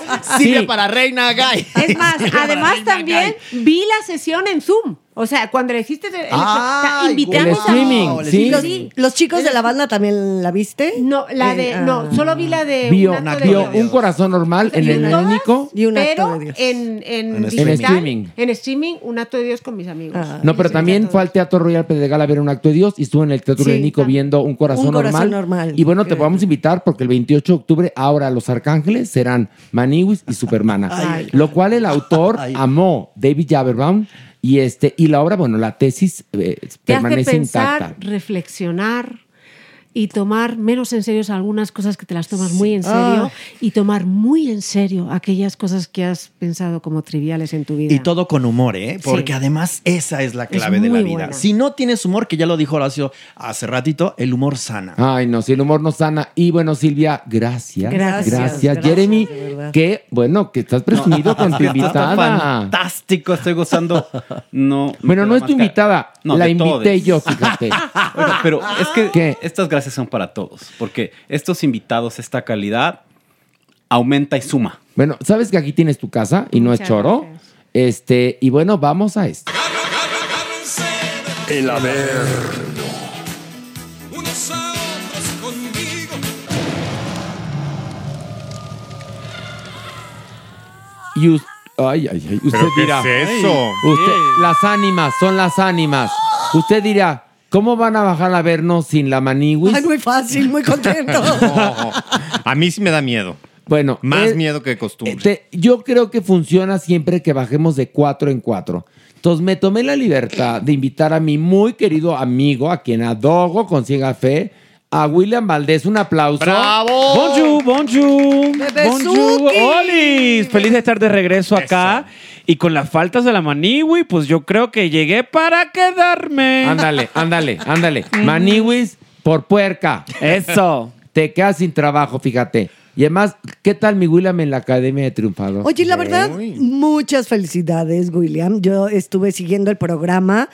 Qué bien, qué fresco, qué desenvuelto, llevando una continuidad genial. Eh, yo sí quería felicitarte. Evidentemente, con Horacio lo sabe, que siempre todas las porras, sé que lo hace increíble, pero me sorprendió muchísimo sí verte con esta presencia tan bien parado, de verdad, súper colocado y, y llenando la pantalla con esa sonrisa, pero también con un gran talento que tienes, que creo que ni siquiera tú mismo lo sabes. No, no Ay, lo gracias, sabes. gracias, no lo sabes. gracias, gracias. Y qué bueno que no lo sabes, porque si no serías muy mamuco. No, Ay. No, es Sí. No, pero muchas gracias, la verdad. Sí, muy bien. Escucharlo de ti, Pilar, y bueno, de ustedes que ya me lo dijeron antes de entrar acá, eh, pues son unos pros en lo que hacen y, y, pues me llena de mucha emoción que te haya gustado mi trabajo porque le puse mucho cariño. Y es muy profesional y William te actúa, te canta, te baila, pero sobre todo es muy buen amigo. Horacio es mi primera, es mi primer amigo real en México. Para que veas, Sí, hace tres años. Para que veas. Que nos conocimos en la academia. Justamente. Nos conocimos en la A ver, ya deje el academia. grinder, ¿no? No, no estoy viendo el grinder. Tú sí estás en el grinder. No, estoy checando datos que tengo que checar para esta sección. Mira, el merengón, todo bien. Porque No está en el ¿Sabes grinder. por qué? ¿Por qué? Contenido. Porque viene de coger, viene Ah. lleno ya, Mm. lleno viene. Por Se- eso ya no, ya no está nada de caliente, ya viene lleno, satisfecho, comido y vomitado viene. además. Se nota por la sonrisa. ¿Será? Mere, Sí. No, vengo de trabajar. pero ¿qué tal William? eh? Mira, como, oye, el podcast me anda regañando que yo en el grinder, yo nunca he estado en el grinder, ahí sí es verdad, a diferencia de mis compañeros merengón y este ya no digo más. ¿Qué? Tú no, tú no estado en el grinder, Pilar, imposible. ni en el otro, ni en ninguno. Pilar estuvo en amigos por correspondencia. en el hi-fi. En Ahí estuvo. Bueno, entonces, William, ¿quieres bajarla a ver, no? Bajemos sin miedo. ¿No te importaría que la doña quiera eh, abusar de ti? Chuparte el tuétano, mijo. Ah, hace rato no me lo chupan, entonces dale. El tuétano, Conste. mi amor. El Dale, tuétano. vamos, bajemos sin va. miedo. Ya está, ya. Ahora sí que lo dijo él, ¿eh? Una, dos, tres. ¡Vámonos!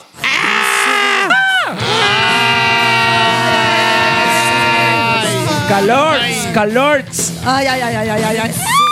A ver, ve, y acuérdate de Acapulco, de aquellas noches. María Bonita. María Bel. Alma.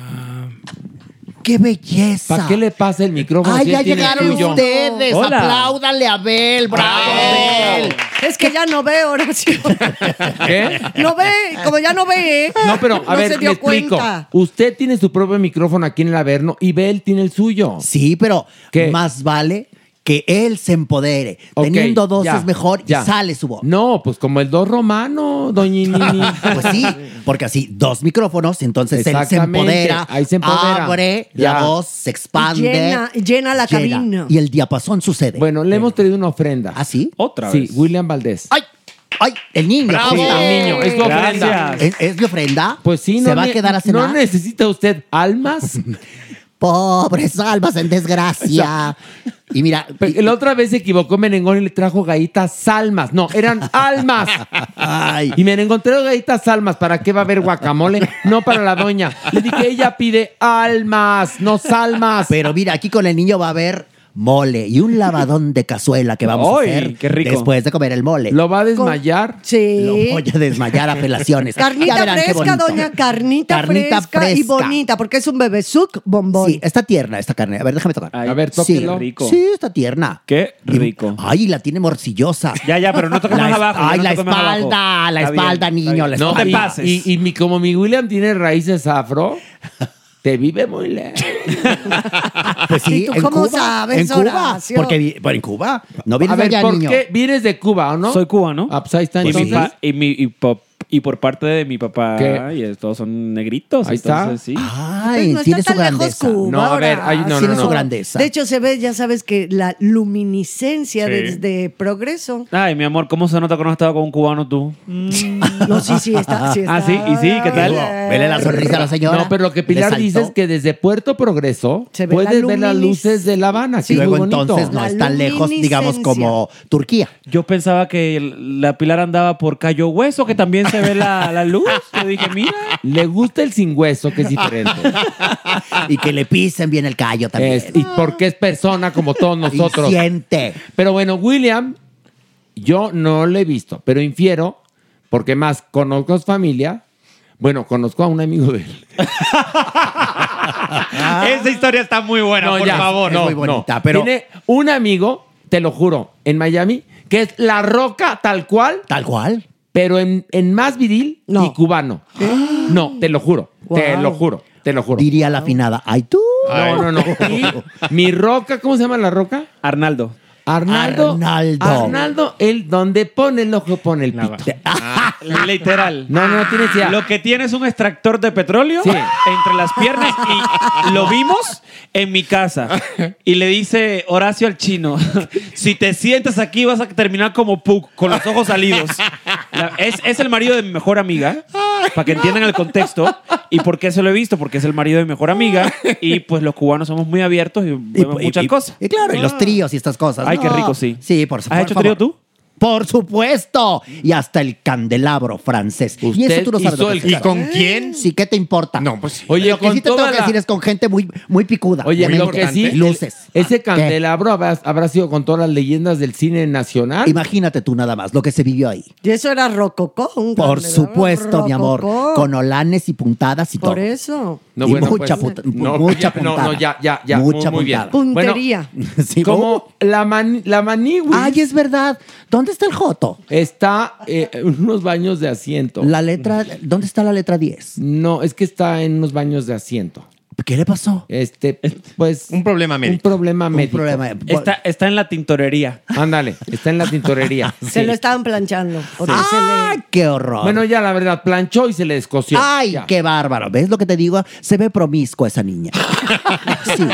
Ah, ahorita que no está, eh, se ve promiscua. No le podemos cantar otra oportunidad. Al Joto, Ay. otra oportunidad. a Pero podemos cantar. Estamos porque más se va a unir la voz de William y vamos, estamos transmitiendo directamente desde En la Condesa, donde la verga cosa es más gruesa. Eso. ya me lo aprendí Me porque encanta, soy fan. me encanta cómo se les llena la boca cuando dicen Pues, en la ¿por qué condesa. no? Qué Oiga, ¿usted también? Mi amor, ¿usted estaba babeándose ahí? Pues porque me gusta, fíjate, ¿y a ti? pues, Ah, ¿verdad? Ah, ¿verdad? Te quedaste helada. Esta persona se quedó helada. Doña Nini, Dígame. usted no- es muy pelada. Le traje una ofrenda, no un enemigo. Pero ¿y tú qué Trátelo sabes? bonito. A mí me gusta el chile toreado. Ok, entonces O sea lo- que- lo está toreando. Sí. Ese chile lo está toreando. Para que pique sabroso. A ver, toré, toré, mira, toré. Eso, eso. Toré. Eso. Mira, tiene No, pues- pesadita la manita. Tiene- no, William, Sí. es, William es una persona fuerte, frente, No, ya se ve fuerte, que ¿eh? ya. No, no, muy bien. Tú Bueno, muy bien. Vamos a bajar. Una, dos, tres, vámonos. ¡Me dio vértigo! Oigan, y lo voy a hacer con la voz de Alex Caffey. Ay, qué asco. De la maní. No, la voz de Alex Caffey, como Qué es que él dice, esa es la maní, güey. Pero mira, ¿cómo diría este encabezado Alex Caffey? Andrés García confiesa que Luis Miguel no se ha preocupado por él tras complicaciones de salud. Pues, ¿qué opinan al respecto? Bueno, ahí les va. A ver, ándale. Mira, yo me eché el programa, ya ves que tiene su canal de YouTube, ¿no? Donde sí es lastimoso de verdad ver la imagen de Andrés García a estas alturas. O sea, está 54321, está hiper delgado, demacrado, no colige, ya no tiene memoria de corto, de corto espacio, ya sabes, ¿no? Se le olvidan las cosas. O sea, sí, de verdad es una tristeza espectacular. Entonces, en este programa tiene como alguien que lo graba, pero al mismo tiempo le hace las preguntas que es que de la gente, no sé si las inventan, o de la gente que, según esto, quiere preguntarle algo. Y en esto dijo, primero que la cirrosis lo está matando. Después que a sus hijos ya no les ya había cambiado el testamento, que no se acorda, fíjense qué fuerte es, que no se acordaba si ya había cambiado el testamento o no, donde ya no van a ser, no van a tener un peso ninguno de sus hijos, ¿sí? Y luego le preguntan, una, una persona de Sinaloa le pregunta que este, que qué opina de que Luis Miguel no, no lo apoya o no le ha llamado por teléfono, ¿no? Ahora que está muy, muy enfermo. Y dice él que entiende perfectamente que Luis Miguel no le haya hablado porque él entiende lo que es el precio de la fama. Que cuando eres muy famoso, que dice, ese actor, ni siquiera dice el cantante, dice, ese actor ya es muy famoso en el mundo y pues por eso se le olvida llamarle a sus amigos, porque cuando uno es muy famoso, ni tiempo tiene uno de llamarle porque te están hablando los productores, los asistentes, tienes que dirigir, producir, actuar y Luis Miguel le pasa eso. Por eso es que no me ha llamado. Ay, ay, ay. Y le faltó el dealer. No, no, Sí. qué fuerte, ¿eh? Es, muy triste. Qué Es muy triste. El consentido de Dios está más lejos de Dios. que no, nada. pero, pero además, otra cosa, Luis Miguel, perdón, independientemente de lo que Andrés García diga en su canal, debería, debería estar ahí, yo creo, apoyando, porque Andrés García...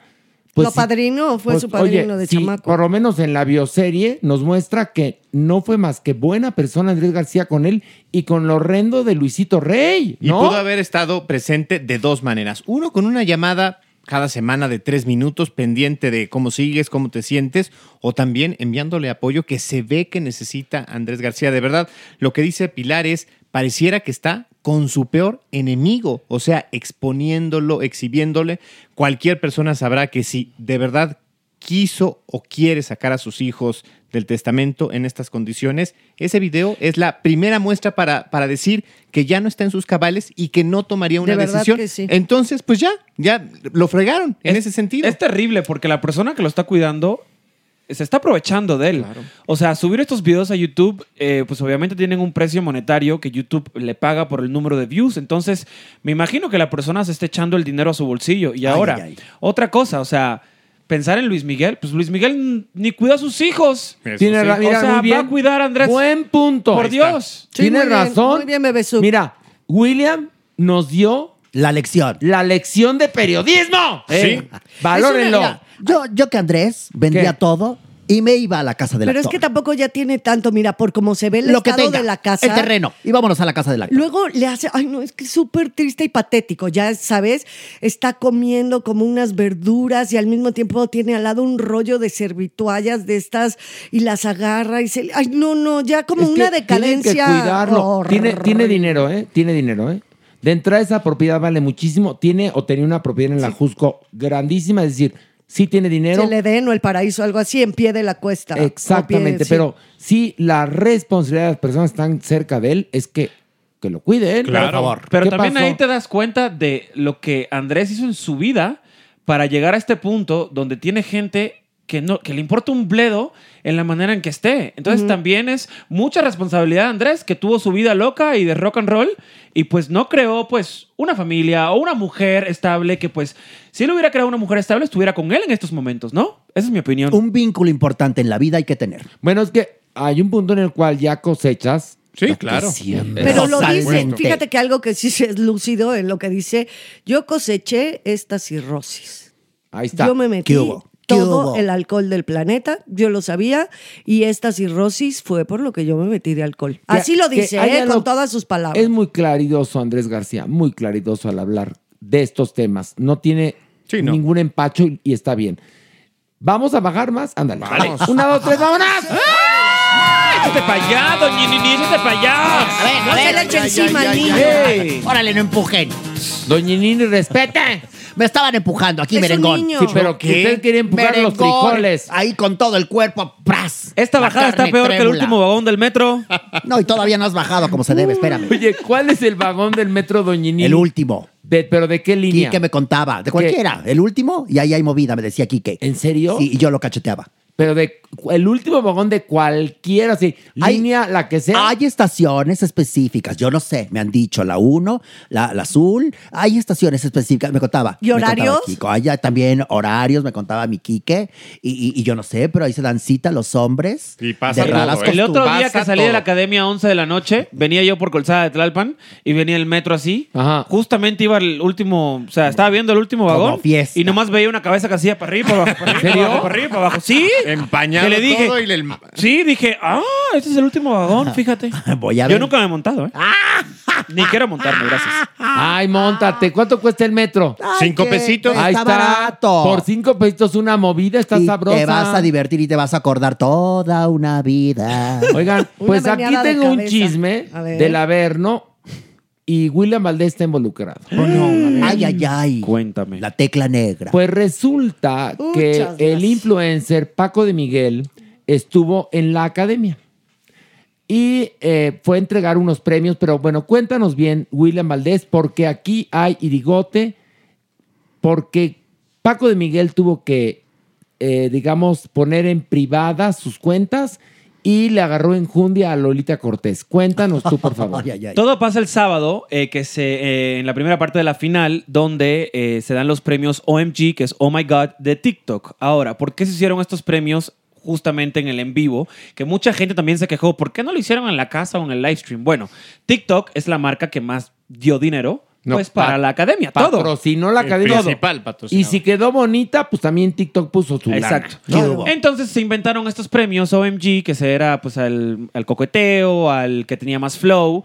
e invitaron a Paco de Miguel para que Paco de Miguel llegara en su personaje de la profesora Leti Mondragón. Cual lo hizo, llegó, ensayamos el guion. Yo no soy comediante, pues yo llevé el hilo conductor del segmento. Bueno, Que lo hiciste muy bien, ¿eh? Gracias. Resulta que pues a la gente no le gustó, que estuvo fuera del lugar, que lo hizo muy mal, que los chistes contra Lolita estaban muy mal puestos. Ahora, Lolita ya traía algo eh, en ese concierto, desde el principio estaba muy seria y obviamente no le gustaron los chistes de Paco de Miguel y al público tampoco le gustó. A nadie, a nadie. Y se volvió una locura después del segmento porque la gente empezó a cancelar a Paco de Miguel eh, por, por muchísimas razones Y a defender a Lolita. y a defender a Lolita. Entonces, eh, pues sí, tuvo que cerrar sus cuentas porque la gente lo estaba atacando mucho. ¿Y, y qué le decían?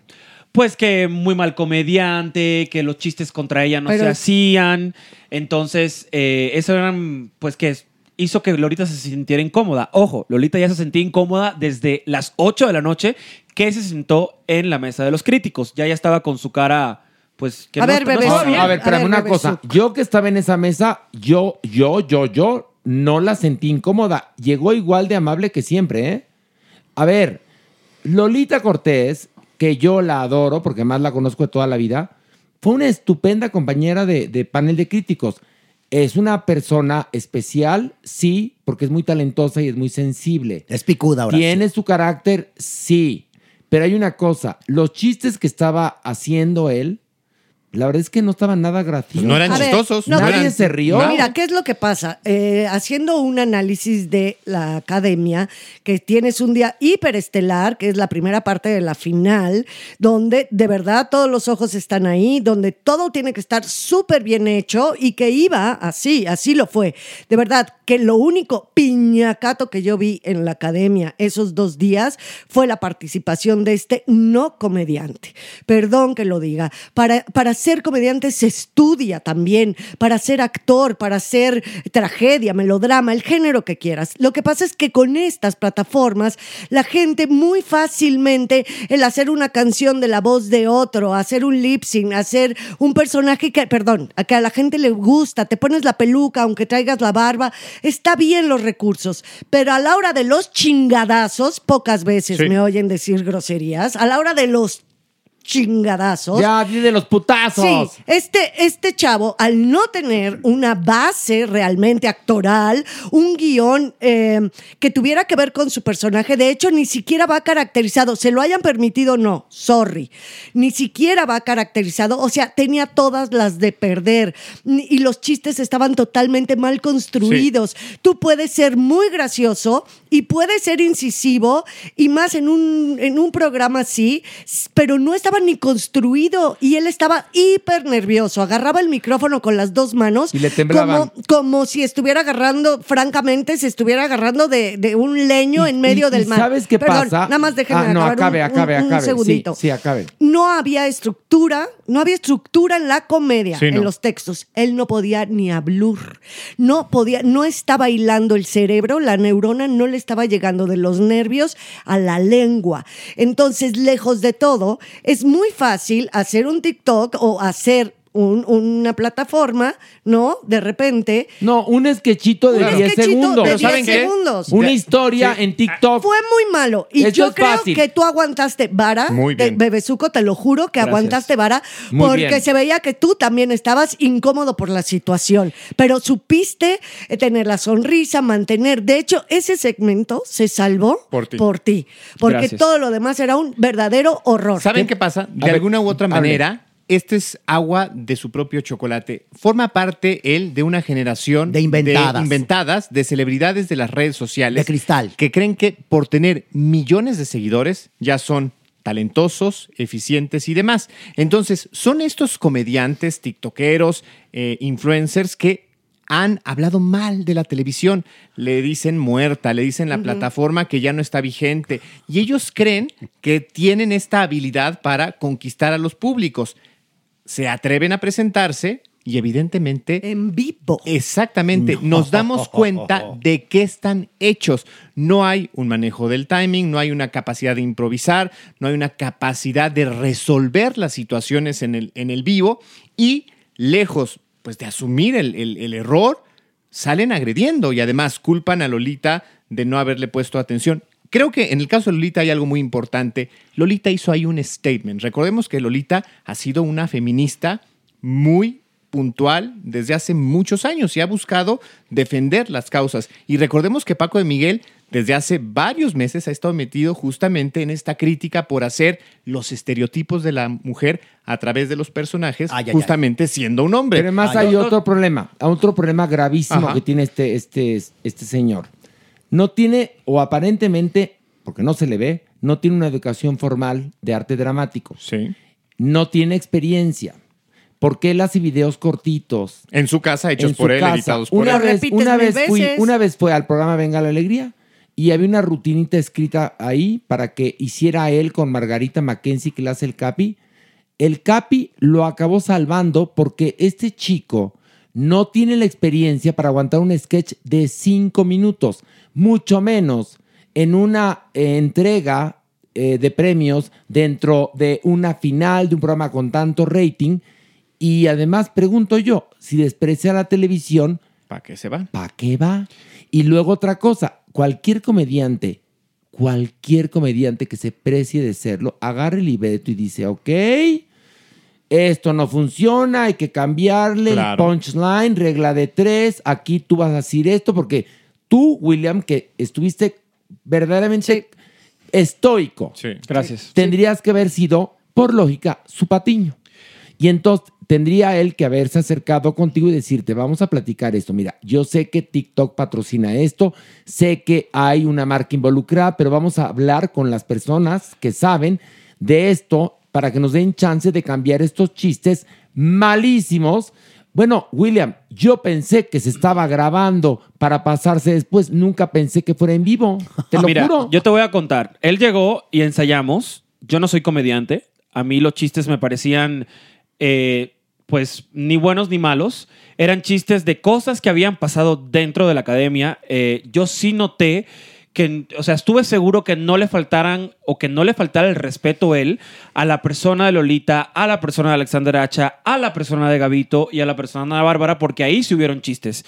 Eh, el problema aquí es que estos influencers, eh, y esto lo tienen que entender las marcas grandes, si tú eres, no son influencers, son creadores de contenido. Es una palabra errónea decir Sí. que alguien que hace videos de 15 segundos bailando al un sonido que está viral es una persona influyente. No. influyes en absolutamente nada. Son el nombre correcto para esta gente son creadores de contenidos y yo respeto su trabajo, el de Paco de Miguel y el de que y el de que sea en redes sociales. Ahora, a mí siempre me yo siempre he hecho presentador de redes sociales. Yo no soy influencer, yo soy presentador. Yo tengo un millón de seguidores porque soy presentador y me he dedicado a eso. Yo creo que se vio en el segmento porque todo empezó cuando Lolita, Lolita desde el principio estaba con el teléfono en la mano.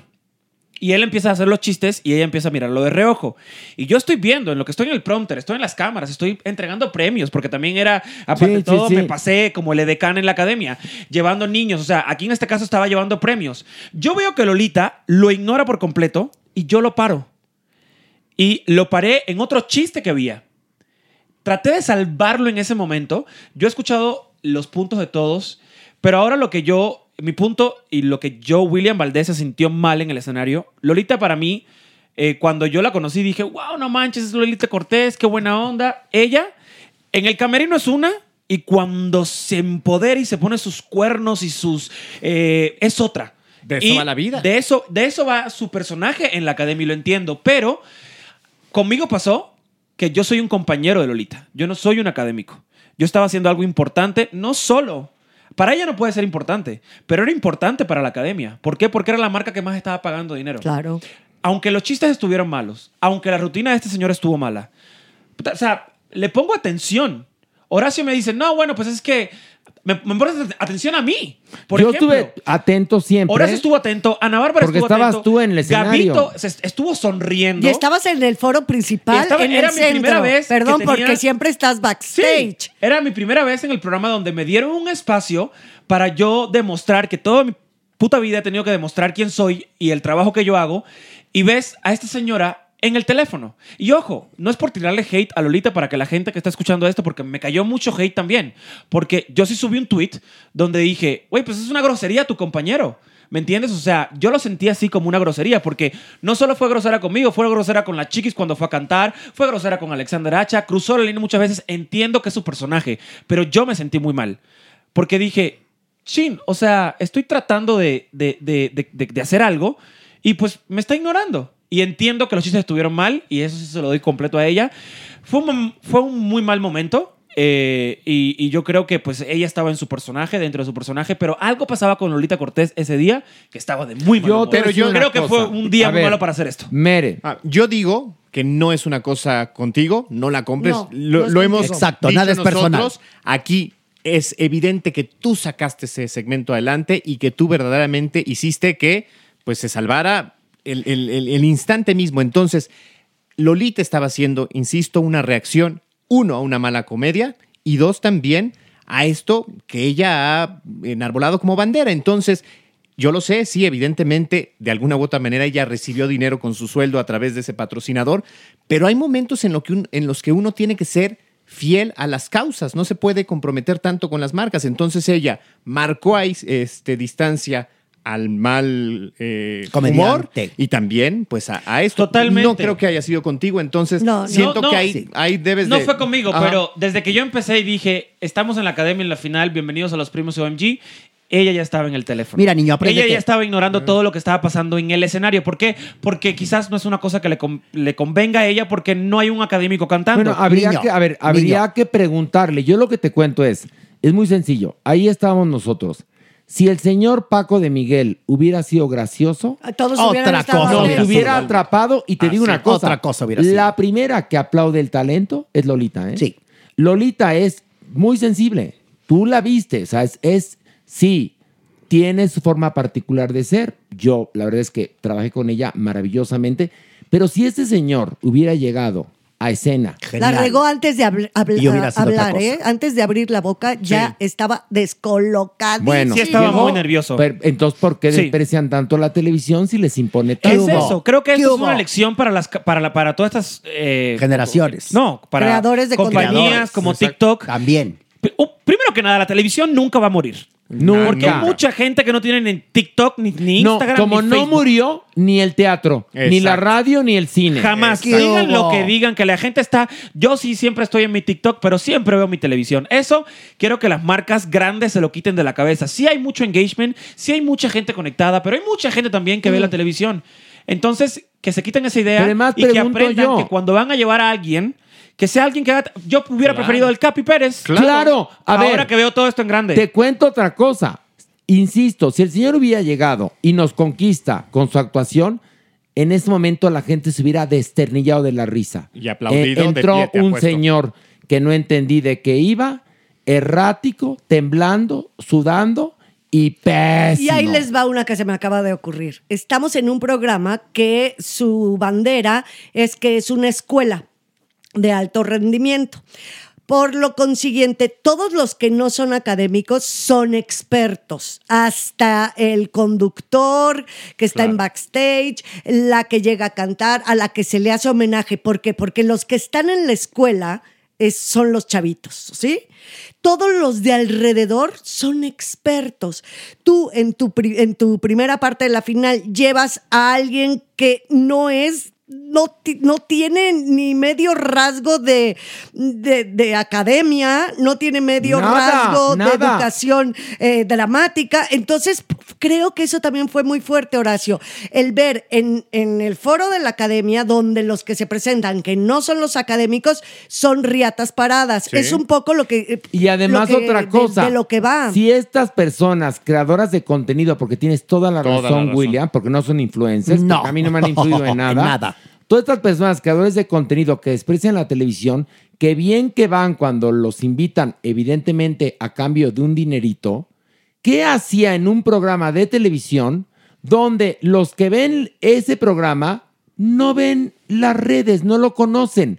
Es decir, claro, lo traía TikTok, es una plataforma imp- importante, pero tú te traes a alguien como el Capi, Claro. exactamente, que el Capi podría haber dicho el mismo chiste, pero sí le hubiera entrado. Perdón que te lo diga, porque tiene una sangre ligerísima. Y este señor, Paco de Miguel, no te aguanta un sketch de tres minutos, no te lo aguanta. Aquí hay una cosa, rápidamente. La delgada línea de la realidad y la ficción es peligrosa. Sábetelo, niño, tú, que estás creciendo y vas por muy buen camino. Y aquí nos confundimos. Y además, una lección de que debe de prepararse como comediante, también que aprenda las normas mínimas de decoro profesional. No, se publica un guion en redes sociales. Hizo- hizo una o sea, Ahí sí, no mira, yo lo se defendí. publica. Yo lo defendí, yo lo defendí en su momento porque no había escuchado otros puntos, no había visto el segmento, yo lo defendí, pero el momento que él pone, la culpa es mía por haberme por haber formado Sí, parte sí. de este circo. No, Y va- debut y perdóname. despedida. Perdóname. O sea, ahí sí yo dije. Paco de Miguel, ¿sabes qué? Pero ni, aparte- ni te vuelvo a defender. Exacto. Uno no- malagradecido y ¿No dos sabes no a dónde profesional. vas? ¿No sabes lo que es un reality show? ¿No sabes qué es la academia? ¿No sabes lo que es, o sea... Pero además no sabe leer. ¿Qué no leyó el guion tan pinche? Exacto. ¿Qué creyó que era Chaplin para mejorarlo? Y otra cosa, que además es falta de ética. No publicas, como bien lo Eso. dijimos, el guion en redes sociales. Jamás. Diciendo la culpa es mía por haber ido ahí. No, querido. Fuiste ahí porque te pagaron. Y te digo una cosa, el programa arrasó en rating. Entonces te convenía. Lo que no le convino a la academia, perdón, desde mi punto de vista, Claro. es haberte invitado a ti porque no diste el ancho. Exacto. Y se le notó, como les digo, al no ser un, e- un experto, quien está, todos los invitados, los homenajeados, los grupos, son expertos. Y esto es para las marcas.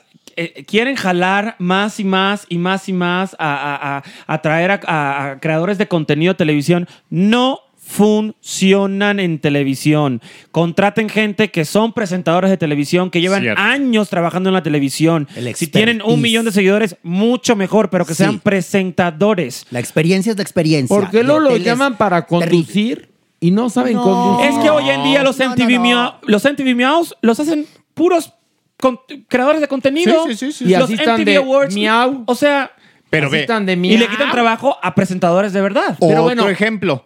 Vino la empresa multimillonario, ¿cómo se llamó esa persona también? A los premios Miau y causó un revuelo de basura en cuanto a contenido, escándalos y demás. ¿La chaparrita? La chaparrita, Sí. efectivamente. Terrible. La trajeron. Para no decir otra pregunta. Y Para- para- bueno, no, ¿por qué? Porque empoderamos basura. A ver, expliquen por favor quién es esta señora, la que vino y que creo que acabó transando gente. ¿Cómo se llama? La em- ¿Cómo la se llama? Empresa, la empresaria multimillonaria Sí. que vino a México exactamente para eh, los premios Miau. Porque es influencer. Le agendaron todo una serie de presentaciones en antros, en restaurantes. Y a todo dijo intercambios. No, todo los cobró. intercambios sí se los llevó. Este, Botox y este, aplicaciones, comidas, este, hoteles. Después se desapareció, no hizo ninguna mención, besototes y pues me y llevo el todo dinero. cobró. Todo cobró. Bueno, pero Fraude. William Valdés tiene toda la razón en lo siguiente.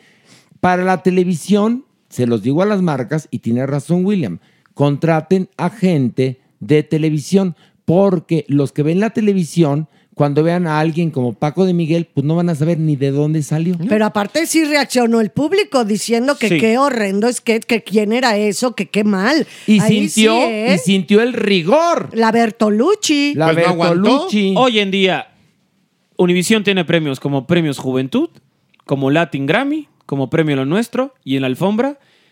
A Wiwis quieren meter a un Sebastián, a un Sebas, que la verdad... ¿Quién es Sebas? Sebas es un influencer colombiano que tiene 13 millones de seguidores, bien bonito, ta, ta, ta. Él hace creador de contenido, pero no sirve para ser conductor de una alfombra roja de unos premios. ¿Por qué? Porque no es un video de 15 segundos, así de fácil. Así, literal. Es que ahí está el resumen.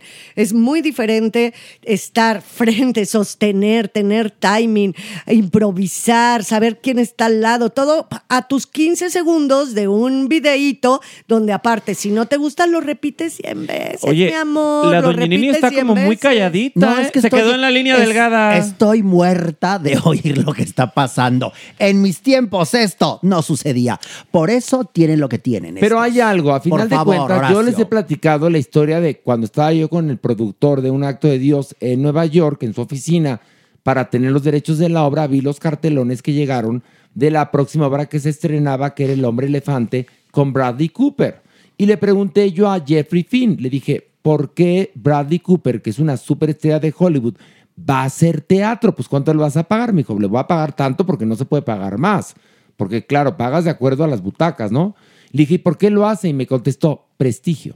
Claro. Y entonces, muchos de estos creadores de contenido eh, deberían de tomar unas buenas clases de conducción, de actuación, de análisis de texto y todo eso, para que el día que se presenten en foros, en teatros, en televisión, en programas importantes, puedan y no le pase como a Paco de Miguel que se lo comió la televisión. ¿Cuántas veces habíamos pronosticado esto? Mil veces, Mil, mil veces. Ya lo Habíamos veíamos venir. Estos caen más rápido que, o sea, en Casa del Jabón. Te Sí, lo sí. juro, lo habíamos dicho hace años, desde Años. Farándula 40. lo Y ya los hemos visto algunos en teatro hacer unos osos espeluznantes. Terrible. Otros en cine, peor.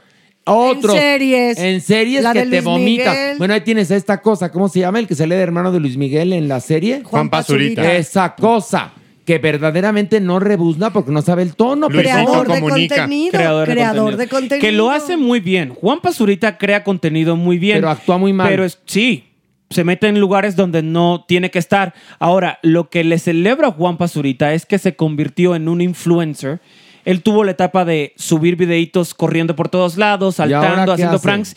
Y ahora hace un trabajo muy bonito. Es que le lleva agua a muchísimas partes del mundo porque tiene una Ah, qué fundación. bueno. Encontró, encontró Mira, ese qué bueno, objetivo. un que lo que siempre le he dicho a los influencers es encuentren siempre un objetivo.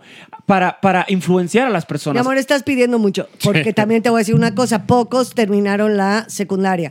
Y hay otra cosa, eh, la coladera universal cósmica del destino y las moiras sagradas hacen que, Harán lo que la sí, que la- el colador, ellos se van quedando miles y por más, Horacio, yo sé tus buenas intenciones, que tomen clases de actuación, que hagan análisis de texto, la coladera de esto vas a ver que en muy pocos años la mayoría o muchísimos, ¿no? Van a salir algunos, evidentemente, como lo que dices de Juan Pazurita en este momento, me parece interesante, pero una gran mayoría, perdón que se los diga, se va a colar, o, sea, va- o sea, se va a decantar. Oye, como pasó en los 80, que cualquiera, cualquiera, no, grababa un disco, cualquiera.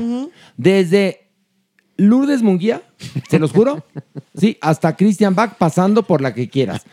Se armaron 37 millones de grupos de plástico. Bueno, era la efervescencia. ¿Cuántos quedan? ¿Sabes Los cuántos cuatro, quedan? cinco, queda, bueno. queda María del Sol. La sagrada. Rocío Banquels. Por favor. eh, eh, las cantantes. La leona dormida. Dulce. ¿me La regla de oro de la vieja escuela. ¿Quieres la inmediatez? Televisión. ¿Quieres ser un verdadero actor? El teatro. Pero ¿quieres la eternidad y la celebridad? El cine. Y estos chiquitos no tienen ni idea. No, pues ya, pero, pero ya ni Ni la idea. inmediatez. No, Ese pues no. sería Ya la, lo vimos. chi- la- Oigan, en ya lo chinga, vimos. en chinga. Les tengo una exclusiva. Mucha gente en redes se quejó que por qué no fue Yuridia y Carlos Rivera, que son los dos ex académicos más grandes y exponentes. Ok, buena pregunta. Sí se les invitó, sí anduvieron detrás de los dos. Carlos Rivera se fue a España a casar y se fue de vacaciones con su esposa Cintia Rodríguez y las agendas de él estaban muy saturadas. La Yuridia andaba en la Está en voz, La Voz. y pues no quiso ir. Bueno, porque sabemos que Yuridia es bastante temperamental. Y Carlos Rivera está en Televisa también. O sea, sí, sí. a Carlos Pero Rivera. quería decirlo porque había mucho No, revuelo de esto en Tú, redes bueno, sociales. Tan eso que nuestra querida, que yo adoro, Cintia Rodríguez, no pudo hacer la academia porque ya quería hacerla porque se iba a casar. Damas y caballeros, también existe la vida propia. Bueno, un nivel más. Vámonos. Un Venga. nivel más. ¿No Una, más? dos, tres, Bel. Sí, claro. Esto va a durar No, 15 horas. esto está horrible. ¿Cómo que dura? Ah, ¿no que te gusta largo el podcast? Y dura. Esto ya es el teletón de Farándula 021. Lo querían largo, pues ahí Pues está. ahí lo largo. Como le gusta. Con esto vamos a terminar. Ahí lo tienen. A ver, viene de ahí. Ya ven que Luis Miguel se dice que anda con Paloma Cuevas, la ex esposa del torero Enrique Ponce. Mm. Bueno, ya rompió el silencio Enrique Ponce. Ya lo rompió. Agárrense de Ya las lo manos. rompió. Ya lo rompió. Y nada más dijo: ¡Culero! ¡Culero! ¡Culero! ¡Qué Eso fuerte! dijo. Ay, ese coro, ¿no se acuerdan qué bonito era? ¡Culero! ¡Culero! Oye, una, una amiga mía inglesa me dijo hace años, yo adoro al grupo Molotov. Le dije, ¿por qué? Canta canciones muy bonitas y familiares. Por ejemplo, hay una canción que le compuso a el personaje Disney Pluto. Le dije, no, man, es puto. Y la canción es homófoba. Horrenda. Pero bueno, el asunto es que este señor, este, cuando le preguntaron en España que qué opinaba de las fotos que han aparecido de Paloma Cuevas con Luis Miguel, Enrique Ponce dijo que eso no se hace. Muy bien. Ya usted anda sorbiendo.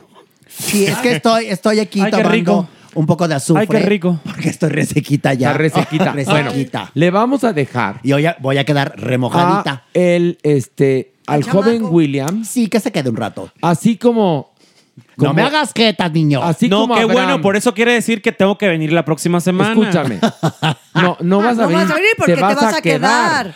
Exacto. Digo, por eso. Bueno, tengo- así como Abraham casi sacrifica a su hijo para demostrar su amor a Dios, nosotros, Te para demostrarle nuestro amor, Ay, le belleza. trajimos a este efebo A un Muy bien. bebezuco bombón. Muy bien. para que le dé vida. Muy bien. Bel, hoy vas a saber lo que es miedo, terror y pánico. Ya verás. No, pero Ya Bel se queda aquí. Bel vive aquí. A mí no me gustan los tríos. Yo no, voy a filmar. ay, pero si hace te- un rato no, dijiste que pero qué si tú rico. lo Ah, no, dijiste sí, y pero- tampoco te vamos a preguntar. Con la huesuda, no. No te A ver, preocupes. ¿Te aquí gustan o tenemos no mucho. los tríos? No De una vez. importa. William, en tus manos está la solución del problema. Si tú te pones así como en cebollita, bien así, hincadito, y en el rincón no te van a tocar. No te van a Pero- tocar. Pero Si quieres vivir experiencias paranormales, abrir tu mente. Tú dejas. Sí. Ya nos contarás la próxima semana cuando te re- vengamos a recoger. aquí. Ay, mira, qué, ¿Qué ironía. Te vengamos a recoger. ¿Saben quién venía detrás de nosotros? ¿Quién? La Jeremy. Y está atrás escondida escuchando todo. Así que se queda Que se Jeremy. quiere- Y yo subo. No, mi amor. No, tú te quedas. No, porque, a ver, la doñinini. No, amárrelo, escoja, doña. escoja. Amárrelo. ¿Quiere a Jeremy o a William? ¿para qué? No, queremos. ¿Quieres o no quieres Allá hay más carne, carne. fresca? Sí. Ya sé que hay más carne, pero aquí hay calidad. eso, no me lo, no mami, me lo qué vas a negar, niño. Vamos, ven, aquí hay calidad. vamos, vamos. Mira, Además la- te va a gustar. te Una a vez le divertir. dejamos a Jeremy y lo Muchas utilizó como trapo. y tumbling. Ah, yo pensé que como colchón. No, Pero como ¿a quién, trapo. ¿A quién estabas dando como cochinito, como lechoncito, Doñi? No, a Jeremy porque lo queríamos dar este, como alimento para unas ánimas. Sí. Porque la doña tiene un paladar más sofisticado y creo que...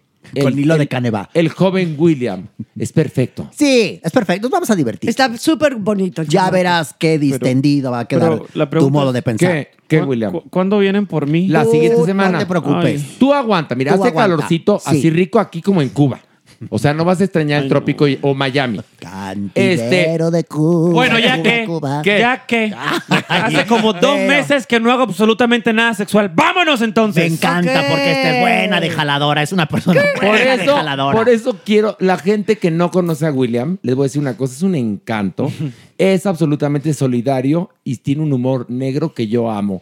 Y además es una persona con mucha paciencia que va a estar esperándonos a que regresemos. A ver, ¿cómo lo encontramos? días. A ver, ¿cómo A lo ver encontramos? cómo lo encontramos. Lo van a encontrar Carcom- bien, bien Mi amor, marinado. Te vas a encontrar rico, Marinado. sabroso y delicioso y tropical. En su María. ¡Ay, no! Ay, María.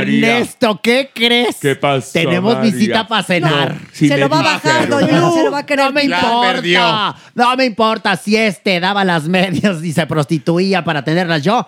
Que no le comparta yo un pedacito de carne, pues. Mira, querido William, ya que ahora está tan de moda hacer refritos como hicieron ahora el de la madrastra con Araceli Arámbula, que en el Billboard parece más bien Anabel tras las rejas.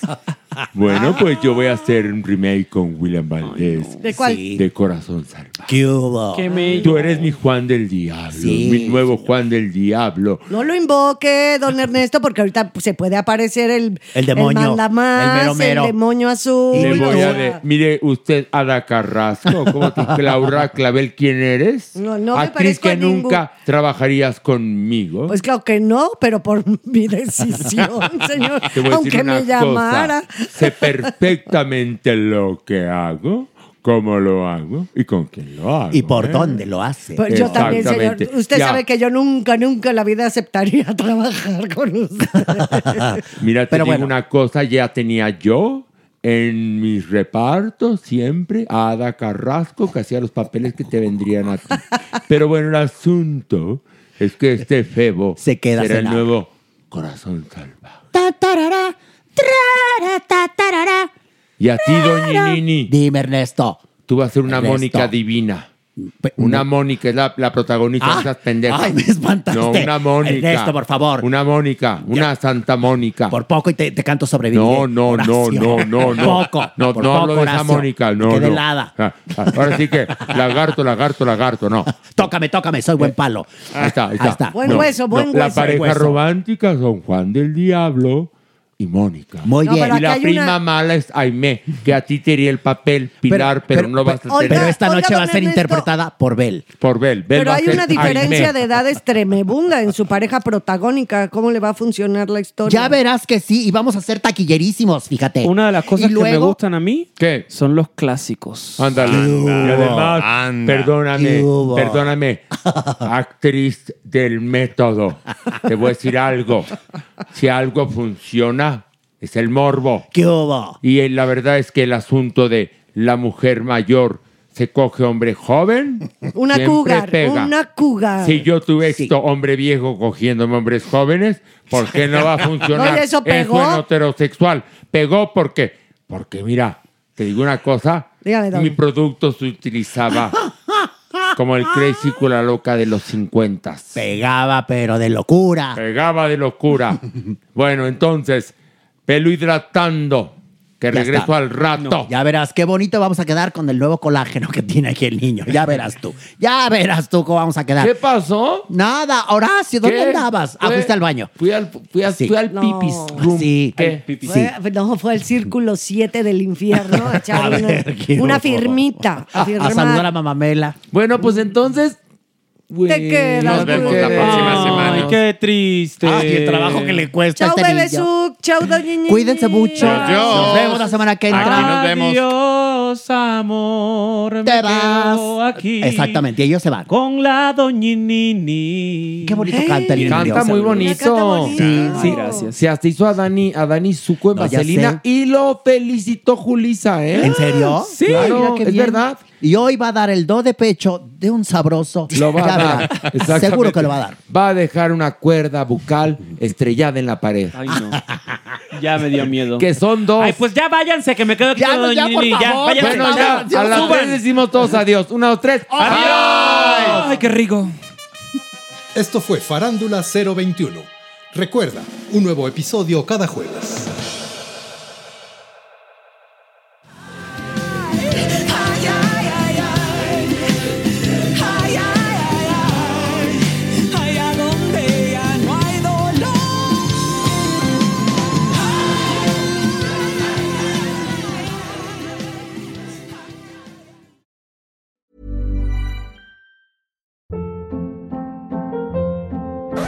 Hold up. What was that? Boring. No flavor. That was as bad as those leftovers you ate all week. Kiki Palmer here, and it's time to say hello to something fresh and guilt-free. Hello Fresh. Jazz up dinner with pecan-crusted chicken or garlic butter shrimp scampi. Now that's music to my mouth. Hello Fresh. Let's get this dinner party started. Discover all the delicious possibilities at hellofresh.com. How would you like to look five years younger? In a clinical study, people that had volume added with Juvederm Voluma XC in the cheeks perceived themselves as looking five years younger at six months after treatment. Look younger, feel like you. Add volume for lift and contour in the cheeks with Juvederm Voluma XC. Reverse signs of aging by adding volume to smooth laugh lines with Juvederm Volure XC. For important safety information and to find a licensed specialist, visit juvederm.com. That's J U V E D E R M.com. Not for people with severe allergic reactions, allergies to lidocaine, or the proteins used in Juvederm. Common side effects include injection site redness, swelling, pain, tenderness, firmness, lumps, bumps, bruising, discoloration, or itching. There's a risk of unintentional injection into a blood vessel, which can cause vision abnormalities, blindness, stroke, temporary scabs, or scarring. Talk to a licensed specialist to find out if it's right for you. Hey, folks, I'm Mark Marin from the WTF Podcast, and this episode is brought to you by Kleenex Ultra Soft Tissues, your ally to help tackle your allergy symptoms this season. I love the change of seasons, but nobody loves pollen and all those other things floating in the air that make you sneeze during this nice weather. Kleenex Ultra Soft Tissues are hypoallergenic and allergist approved, so fight back against watery eyes and runny noses without worrying about irritating your skin. For this allergy season, grab Kleenex and face allergies head on.